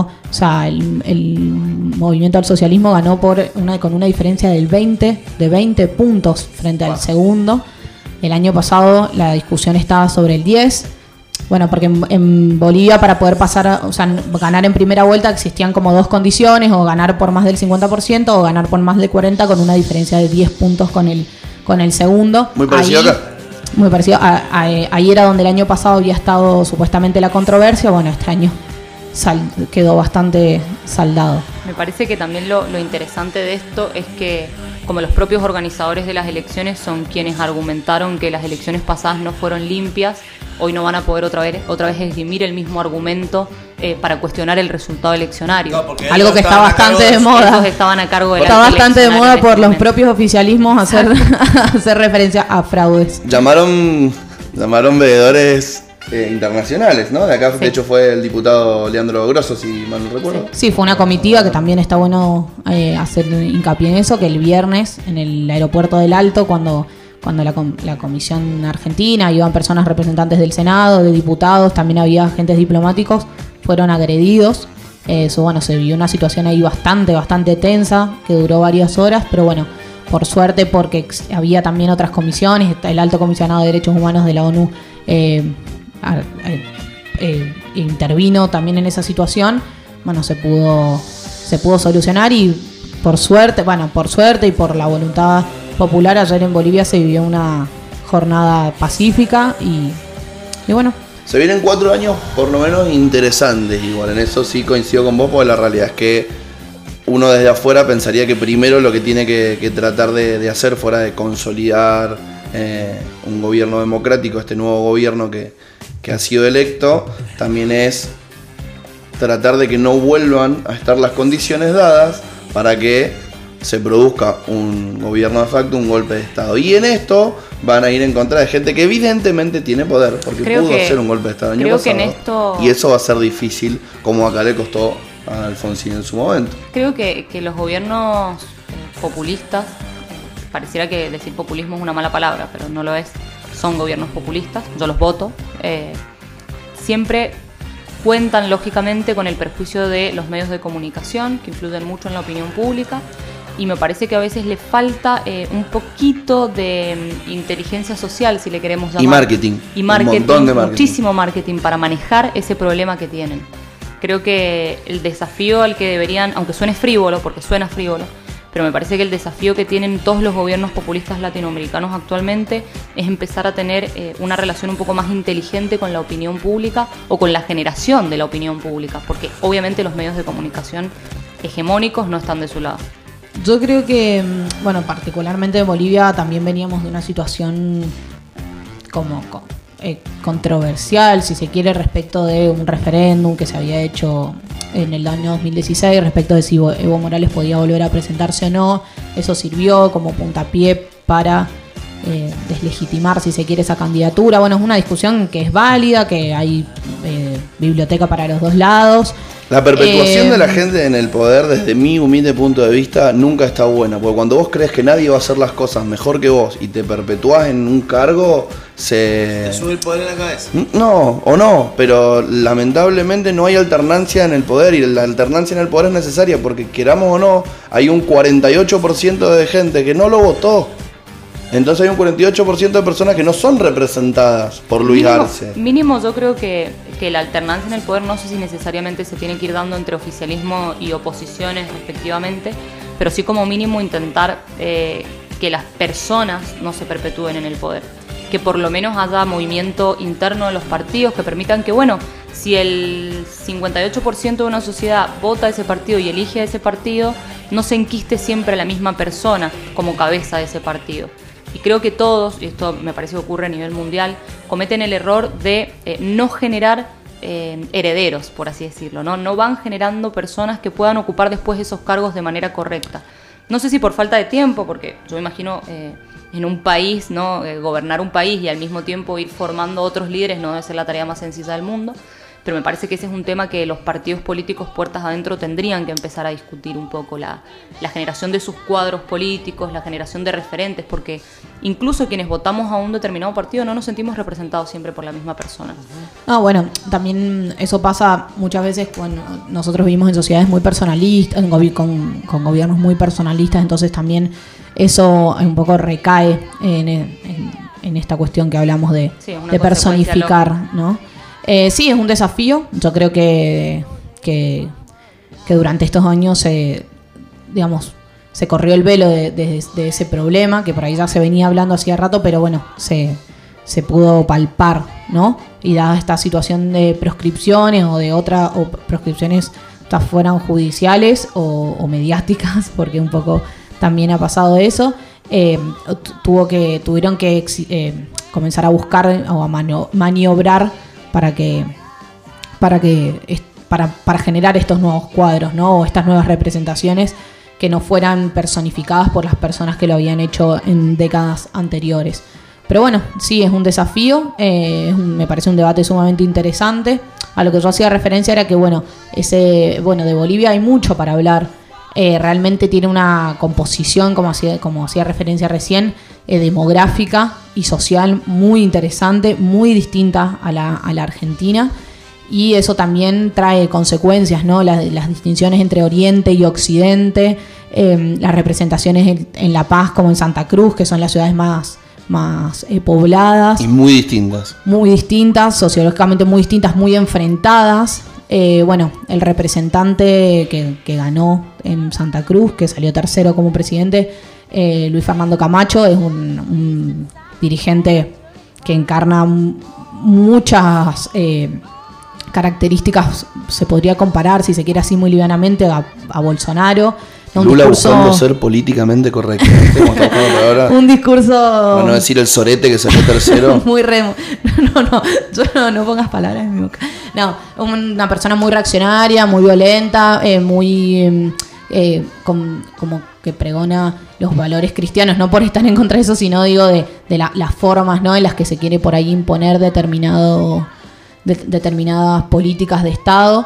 Eh, que bueno, creo que ahí va a estar el, escollo más grande ahora a la hora de, de la gobernabilidad porque la fuerza con la que ellos cuentan, el poder y la manera de ejercer ese poder me parece que es lo que es lo más complejo, ¿no? Como decía recién, recién muy muy reaccionario, muy violento, muy agresivo. Entonces, bueno, ahí va a estar va a estar la disputa. Pero bueno, veremos. La semana que viene vamos a estar hablando un poco de todo este contexto de. Vamos a estar hablando de eso. El domingo que viene ahí eh, también referéndum en, en Chile, que ayer se cumplió un año de las manifestaciones del primer estallido social en Chile, así que Hasta bueno, el pecho la Plaza Italia. ayer. Veremos veremos qué sale, ¿no? Un referéndum constitucional para que la sociedad chilena por fin pueda decidir si Yo apruebo, yo rechazo. reforman o no, o deciden reformar o no, la constitución que tiene origen en la dictadura de Augusto Pinochet. Así que unos añitos y unas cuantas cosas para, para revisar, seguro. Y después vamos a hablar de las elecciones de Estados Unidos, porque También. se vienen también. Bien. Sí, sí, un octubre, noviembre se viene, se viene picante. Y Estados Unidos está calentito los panchos, te digo, ¿eh? La, esa la famosa gran democracia está, está complicada. Me, me dan ganas de, de- de- de seguir escuchando cuando escucho calentito los panchos en Está Estados picante. Unidos. Como que- Se pica, dirían lo- la, diría la juventud de hoy. Se picó, se picó en Estados Unidos. Eh, Se picó en Estados Unidos. ¿Trajiste pensado alguna canción para que cerremos el programa de hoy? ¿Género musical? Y yo soy muy del rock nacional. Vamos a elegir el rock nacional ahí. entonces. Porque siempre hacemos eso y además nos gusta que sea como una sorpresa. Como que decirle, hey, ¿trajiste pensado un tema? No, no, lo Estaba en sabía". medio disco esta mañana, me estoy desentonando disco. un poco, No, pero. Podemos elegir lo que nosotros queramos. ¿Rock nacional tiene que ser rock argentino o puede ser rock en español? no, puede ser rock en español. Bueno, igual acá encontré un temón. Morat. De, Sorprendeme. de Mora. Luis Alberto Espineta. Tan biónica.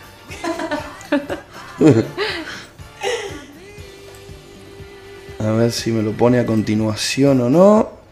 No, pero yo le puedo dar play. Que estamos con un, Porque sí. un ausente hoy. Claro, no en está el operador fecha, hoy. No está el operador, Porque entonces lo por eso declarar. estamos, Porque vio, fue testigo de un accidente. los cortes, las cuñas, esas cosas. No, no voy a hacer eso. Estamos como, por eso está lo- todo ahí. Lo podemos hacer nosotros. De los pelos. Unos Bueno. problemitas técnicos. Muchísimas gracias, Gracias a Carly, por venir hoy.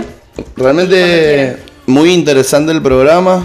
Eh, gracias, Lula, también por preparar preguntas interesantes y, y- y- y poder preparar un debate. Porque si realmente nosotros dos le teníamos que hacer de sparring. Olvídate, eh, olvídate, yo me quedo así. Ya me quedé así y ahora estaba así como, como nene de, las eh, películas. así. Es que bueno, son, son temas que tienen cierta co- complejidad, pero que al fin y al cabo nos atraviesan a todos y a todas. Y, y está bueno darle el tiempo que por ahí merece para poder conocer, aunque sea. Muchísimas gracias a todos por acompañarnos en otra maravillosa mañana del monstruo. Gracias, chicas. Nos vemos la próxima y si no lo pudiste escuchar completo en vivo, En en un rato sale en podcast. En podcast, pues Spotify. Gracias, chao, chao. Chau. Capitán Beto por el espacio con su nave de fibra hecha en aire